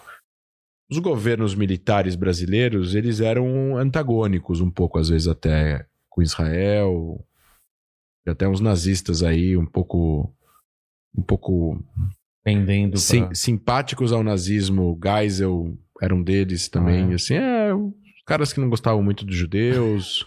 Eu não sabia disso, É. cara. Aqui no Brasil. É, e, e outra coisa também, eles estavam muito. Existia uma política brasileira na época que eles queriam muito se colocar contra os Estados Unidos e ser meio autônomos. Então Ah, eles tá. votam até a favor na resolução que a ONU faz, que foi promovida pela Argé- Argélia, que considerava o sionismo, que é o Movimento Nacional de Autodeterminação do Povo Judeu, como forma de racismo.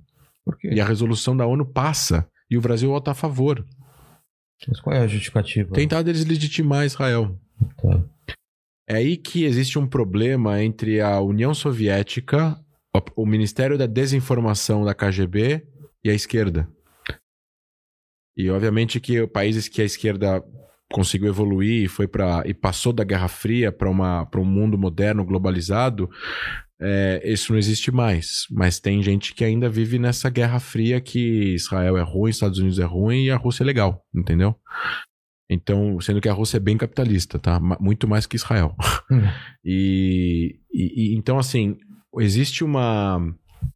Existe toda uma, uma, uma trajetória. Depois você tem. O Brasil sempre foi muito internacionalista, rela- sempre mantendo aí umas decisões dos órgãos multila- multilaterais, vota com a galera, vota com a onda e tudo mais. E aí o que acontece? Isso continua, governo redemocratização, color ok, assim, sempre muito neutro, dois estados, às vezes nas votações na ONU votando contra Israel, porque todo mundo vota contra Israel na ONU, tipo, tirando os países ocidentais, mas assim, o Brasil sempre foi mais não alinhado do que alinhado, então vota com a Índia, vota com países da África e tudo mais.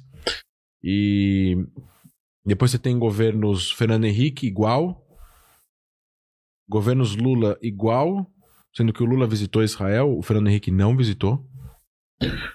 Só que ó, existe um problema em relação a. a- o, o- existe uma questão dentro do, do, do PT, o, a OLP, a Organização para a Liberação Palestina, ela, ela faz parte da fundação do PT no Brasil. Ah, é? Ela, faz, ela participou, assinou lá como testemunha. Então tem uma relação de solidariedade, povos, sabe, que não tem terra e tudo mais. Então tem todo um- tem muito, é muita agenda política. A gente está falando de uma forte agenda política, de uma forte simbolismo e tudo mais. Não necessariamente funciona com a lógica.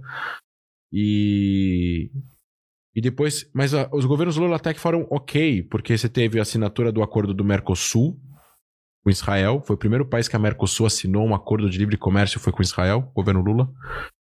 E, e assim, não tô só dando dados, não tô protegendo ninguém, tá? E, e depois teve governos Dilma que já botaram os pés pelas mãos, falaram um monte de besteiras. Tinha o Marco Aurélio Garcia, que era o assessor para relações internacionais do governo Dilma, que falou um monte de besteira na guerra de 2014, falou que era desproporcional. Aí veio o ministro israelense falando que proporcional era perder de 7 a 1 ficou ruim a relação. Caramba, eu não lembrava disso. É. Olha E de- só. E depois você teve o embaixador israelense que não foi aceito pelo Brasil, e aí a relação ficou muito ruim. Aí sai a Dilma e entra o Temer, fica ok de novo, e aí entra o Bolsonaro, e no começo da relação com o Bolsonaro era uma relação de namoro inicial, mas depois fica estagnada. Primeiro com a corona, segundo porque em relação ao Covid-19, Israel fez o contrário que o governo brasileiro fez em todos os sentidos. E é um governo de direita em Israel também. É. Então, é, enquanto aqui muitos oficiais do governo meio que falavam, desdenhavam de mortes, em Israel estavam preocupados com cada pessoa que morria e por aí vai. Então você tem a, é, toda a questão do, do, do, lockdown. Israel fez os piores lockdowns em democracias no mundo. Ah, é? não podia sair 100 metros de casa por um mês. Só para ir ao supermercado. Então, assim. E agora tá ok lá. E agora não tem máscara. Ah, é? Então, é, é, balada, total. Vacinado. Todo mundo. Sim, Ah. as crianças ainda não, porque estão vacinando de 12 a 18 agora, né? Mas assim, não tem mais máscara. Na rua não tem mais máscara. Dentro de ambientes fechados tem, mas já tem estádio, já tem festa, já tem casamento, já tem tudo. E. Então eu não vejo. Assim, há uma proximidade ideológica e tudo mais, mas eu acho que Israel se preocupa bastante com ter relações com todos os países e todos os governos, não só todos os países. Então a relação é essa hoje. O que mudou no atual governo é- são as votações na ONU. Isso mudou pela primeira vez. O Brasil parou de votar com a onda e vota agora mais alinhado aos Estados Unidos e países da Europa, principalmente a Alemanha, eh, que são aliados de Israel. Entendi.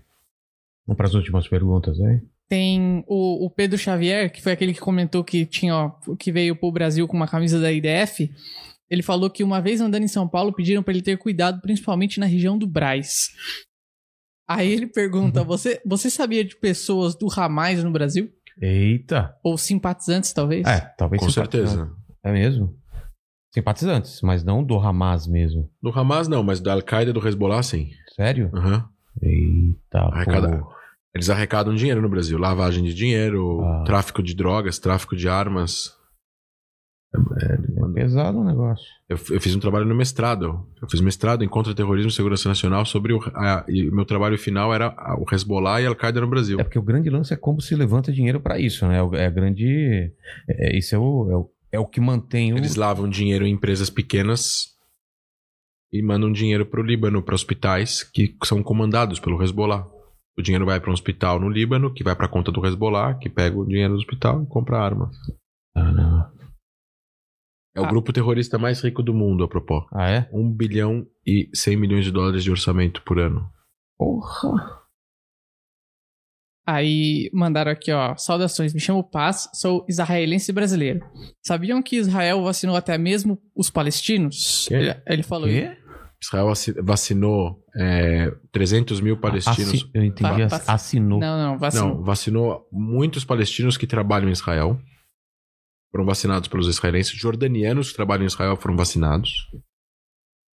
E todos os funcionários médicos, muitos foram vacinados também. Israel passou vacinas para Cisjordânia e para Gaza, mas Israel não vacinou a população inteira porque não é a responsabilidade de Israel. A responsabilidade é, a responsabilidade é do Ministério da Saúde palestino, de acordo com os acordos de Oslo.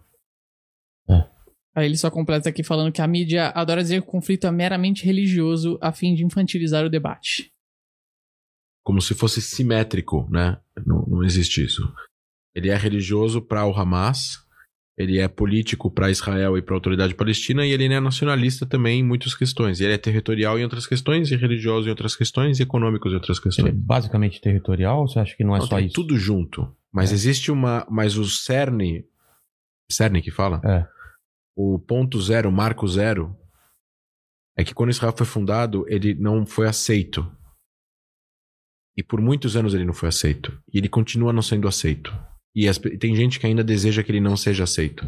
Quando isso acabar, e ele for aceito de verdade, não importa em qual fronteira, um acordo é possível em seis meses. Também acho. Imagina. Imagina se o Hamas virasse agora e falasse: Ó, quer saber? Chega disso, toma as armas, traz aí investimento pra gente, abre aqui o mar, a gente vai construir aqui uma Dubai. Você acha que não vai acontecer? É óbvio que vai acontecer. Israel tem interesse de manter o negócio pobre. Imagina quanto vai vender agora pra Dubai, os Emirados Árabes Unidos, de tecnologia pra pra lá de Israel, com É. esses acordos novos. Se eles fizessem a mesma coisa em Gaza, só ia ter benefício para Israel. Não ia ter. A galera em Israel quer ganhar, fazer dinheiro, fazer startup e, e não ficar lutando guerra. Com certeza. Oi? André, obrigado. Acho que a gente tem alguma coisa que você acha que falta? Faltou perguntar alguma, algum aspecto? Que... Eu acho que é importante só colocar o seguinte: o conflito não é conflito Israel-Palestina. É, isso que eu falei Exi- no começo. existe, existe conflito palestino, israelense e palestino, que é o conflito de negociações de demandas. Tá. Ninguém está lutando guerra na Cisjordânia de a polícia palestina com o exército de Israel. Ao contrário, eles sentam, tomam um café juntos e, Tentam se. e, e tentam ajudar na segurança local, inclusive prendendo a galera do Hamas. Mas é, existe um conflito entre Israel e Hamas. O Hamas ele é uma vertente do, do grupo Irmandade Muçulmana, que é considerado um grupo terrorista por muitos países árabes, que é a vertente radical islâmica que tem interesse de ter a participação política no cenário político do mundo árabe islâmico. E outra coisa que é importante é, você pode ser pró-palestino e não necessariamente ser contra Israel. Você pode ser pró-Israel se você gosta de Israel, etc e tal, e não ser contra os palestinos. O que sim eu acho que é importante é todo mundo tem que tomar uma decisão se a pessoa apoia o que o Hamas faz ou se você não apoia o que o Hamas faz. Se você não apoia o que o Hamas faz, acho que há um mínimo de entendimento que o Hamas ele é um dos principais obstáculos, para a paz na região e um dos principais motivos pelo sofrimento da população da faixa de Gaza. Acho que todo mundo que é sensível à causa palestina tem que seriamente pensar se essa causa tem que ser defendida cegamente, inclusivo, inclusive protegendo o Hamas, que é um grupo terrorista. Faz sentido. Obrigado, André. E as últimas três perguntas que eu faço para todos os convidados são as mesmas. A primeira é: estamos aqui celebrando a sua vida, a sua carreira e os seus e, e toda a sua cultura que foi é, derramada aqui. Espero que eu, pelo menos, entendi o básico, pelo menos, e, e- e vou estudar ainda, ma- ainda mais, mas eu consegui ter ideia desse, desse conflito. Inclusive, a parte da Cisjordânia eu não fazia ideia que era assim no meio e toda pontuada e tal. Eu achei que era uma região totalmente separada. Vendo no mapa assim, pra mim ficou muito mais tranquilo. E olhando pra trás na sua vida, na sua carreira, te- qual foi o momento mais difícil da sua vida? Voltamos agora pra pra sua vida pessoal que a gente falou lá no começo. O momento mais difícil da minha vida É, ou da carreira. carreira? É. Olha, eu acho que a, a decisão de voltar ao Brasil para trabalhar no Brasil, é, depois de 10 anos de Israel, indo meio que indo para o Rio a trabalho, mas passando depois pela crise econômica, com o dólar indo a 5 reais quase na, em 2015, depois indo para São Paulo, foi complicado. Foi, foram, uma, foram decisões de incerteza que foram, foi, preci- precisou ser construído várias coisas. Se arrepende hoje em dia? Não, não, muito pelo contrário. Mas não foi fácil. Foi, É. foi, foi, foi- foram vários riscos tomados. Mas que hoje em dia não teve nenhum arrependimento. Assim, não teve. Acho que hoje em dia não teve arrependimento. Obviamente que teve vários arrependimentos. Acho que eu teve um arrependimento que eu tive. Que teve uma palestra uma vez em Manaus. Entrou um grupo pró- pró-palestino e tentou interromper a palestra. Na Universidade Federal do Amazonas. Tudo aí lá. É. Ah, é? Eu morei lá dois Na. UFAM? Ah, que legal. É. E eu tava palestrando a respeito do conflito, mostrando esses mapas que você tá vendo aqui e tal. Eles entraram, tentaram impedir que eu falasse, e levantaram bandeiras, levantaram cartazes e começaram a falar com as pessoas e não, t- tava deixando eu falar. E aí eu desci, e uma das dos cartazes que o menino tava segurando tava escrito: não é, não é uma guerra, é um genocídio. Eu fiquei ofendido porque meu avô sofreu genocídio. Eu tirei o papel da mão dele e falei: ó, a bandeira palestina pode ficar, mas você falar que é um genocídio, está me ofendendo. Meu avô passou pelo genocídio, minha família inteira morreu por causa do genocídio. Eu não deveria ter tirado o papel da mão dele. Sim. Só isso. Tá. Pô, acho bem nobre isso daí e e entendo, entendo. Ele E tá a- errado, mas eu não deveria ter tirado o papel da mão dele. Entendi. Eu deveria ter ficado sentado. Deixar É porque, é porque a universidade cometeu o erro de ter tirado o professor da sala, não tinha um gerente da universidade, assim, uma pessoa comandando o evento, porque eu não sou da universidade. A universidade deveria ter alguém que, É, não era seu, o seu trabalho fazer que isso. colocasse é. ordem na sala, deixasse a liberdade de expressão ser continuada. Imagina se fosse o contrário, né? Então, Exatamente. É isso. Mas é, eu tive que ser escoltado, cara, pela Caramba. polícia pra sair do campus. Porque tinha muita gente com raiva de que tinha uma pessoa falando do, do conflito que, de acordo com ele, eles falaram que eu estava legitimando crimes de Israel. Eu estava mostrando os mapas. Eu, vi aqui, acho que aqui em duas horas que a gente tá aqui, eu não legitimei crime nenhum. nenhum. Mas eles falaram isso. Que é o que normalmente radicais fazem. De todos dos dois lados. E nas redes sociais você sofre bastante isso? Ou tem diminuído? Não, eu não sofro muito, não. Não? Tem alguns haters aqui e ali, mandando um monte de coisa, mas assim, é coisa que não tem argumento, entendeu? Se a pessoa quiser conversar, argumentar historicamente, com mapas, com dados, com fatos, a gente vai conversar sem problema nenhum. É isso. A segunda pergunta é: quais seriam suas últimas palavras para se um dia você vir a morrer? Que esse vídeo vai ficar aqui para sempre. Daqui 20, 30, 70 anos o pessoal vai. Quais são as últimas palavras do André? É. Tem que falar em hebraico, né? é. Veie Shalom Aleinu. Que- e o que, que significa? Acho que são duas palavras. Eu colocaria Liot Amchov Be'artzeinu, que é ser um povo livre em nossa terra, que faz Tá. parte do hino de Israel. E Shalom, é, Veie Shalom Aleinu, e, e, e, e que nos tenha, e que nós tenhamos paz para nós. Como que é? I. Como que se Ve, pronuncia? e, e Veie Shalom Aleinu. I, E Iveie Veie Shalom, Shalom. Aleinu. Aleino. Aleinu, isso. Significa. E que, e, que, e, que venha, e que venha a paz a nós. Que bonito isso aí. É, tem muitas músicas de paz, É. né, de, de que sonham com a paz, que tem a paz, etc. Você aqui tirou várias dúvidas minhas, mas agora a terceira pergunta é: você tem alguma dúvida? Tem alguma pergunta para fazer durante a vida? Você, você guarda alguma dúvida ainda? Tenho. Então, A gente tá uma. sozinho no universo? Cara, não estamos e ano que vem a gente vai descobrir quem vai ser os caras que vão chegar aqui primeiro. Obrigado, André. Obrigado. Obrigado a todo mundo que tá aí no, no chat. Tem algum site, alguma Sim, coisa? então, André Laist, L-A-J-S-T no, no André, L-A-J-S-T. Tá lá atrás, ó. Aonde? Aqui, ó, na placa. Tá certo lá? Ah, é, verdade. Tá certo? tá certo. É isso aí, então. André Laist no Twitter, no Face e no Instagram.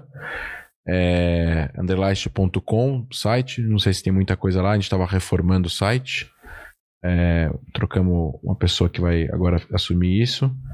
Perguntas sempre respondo. Tá. É, tem lá contato, chega no meu e-mail pessoal.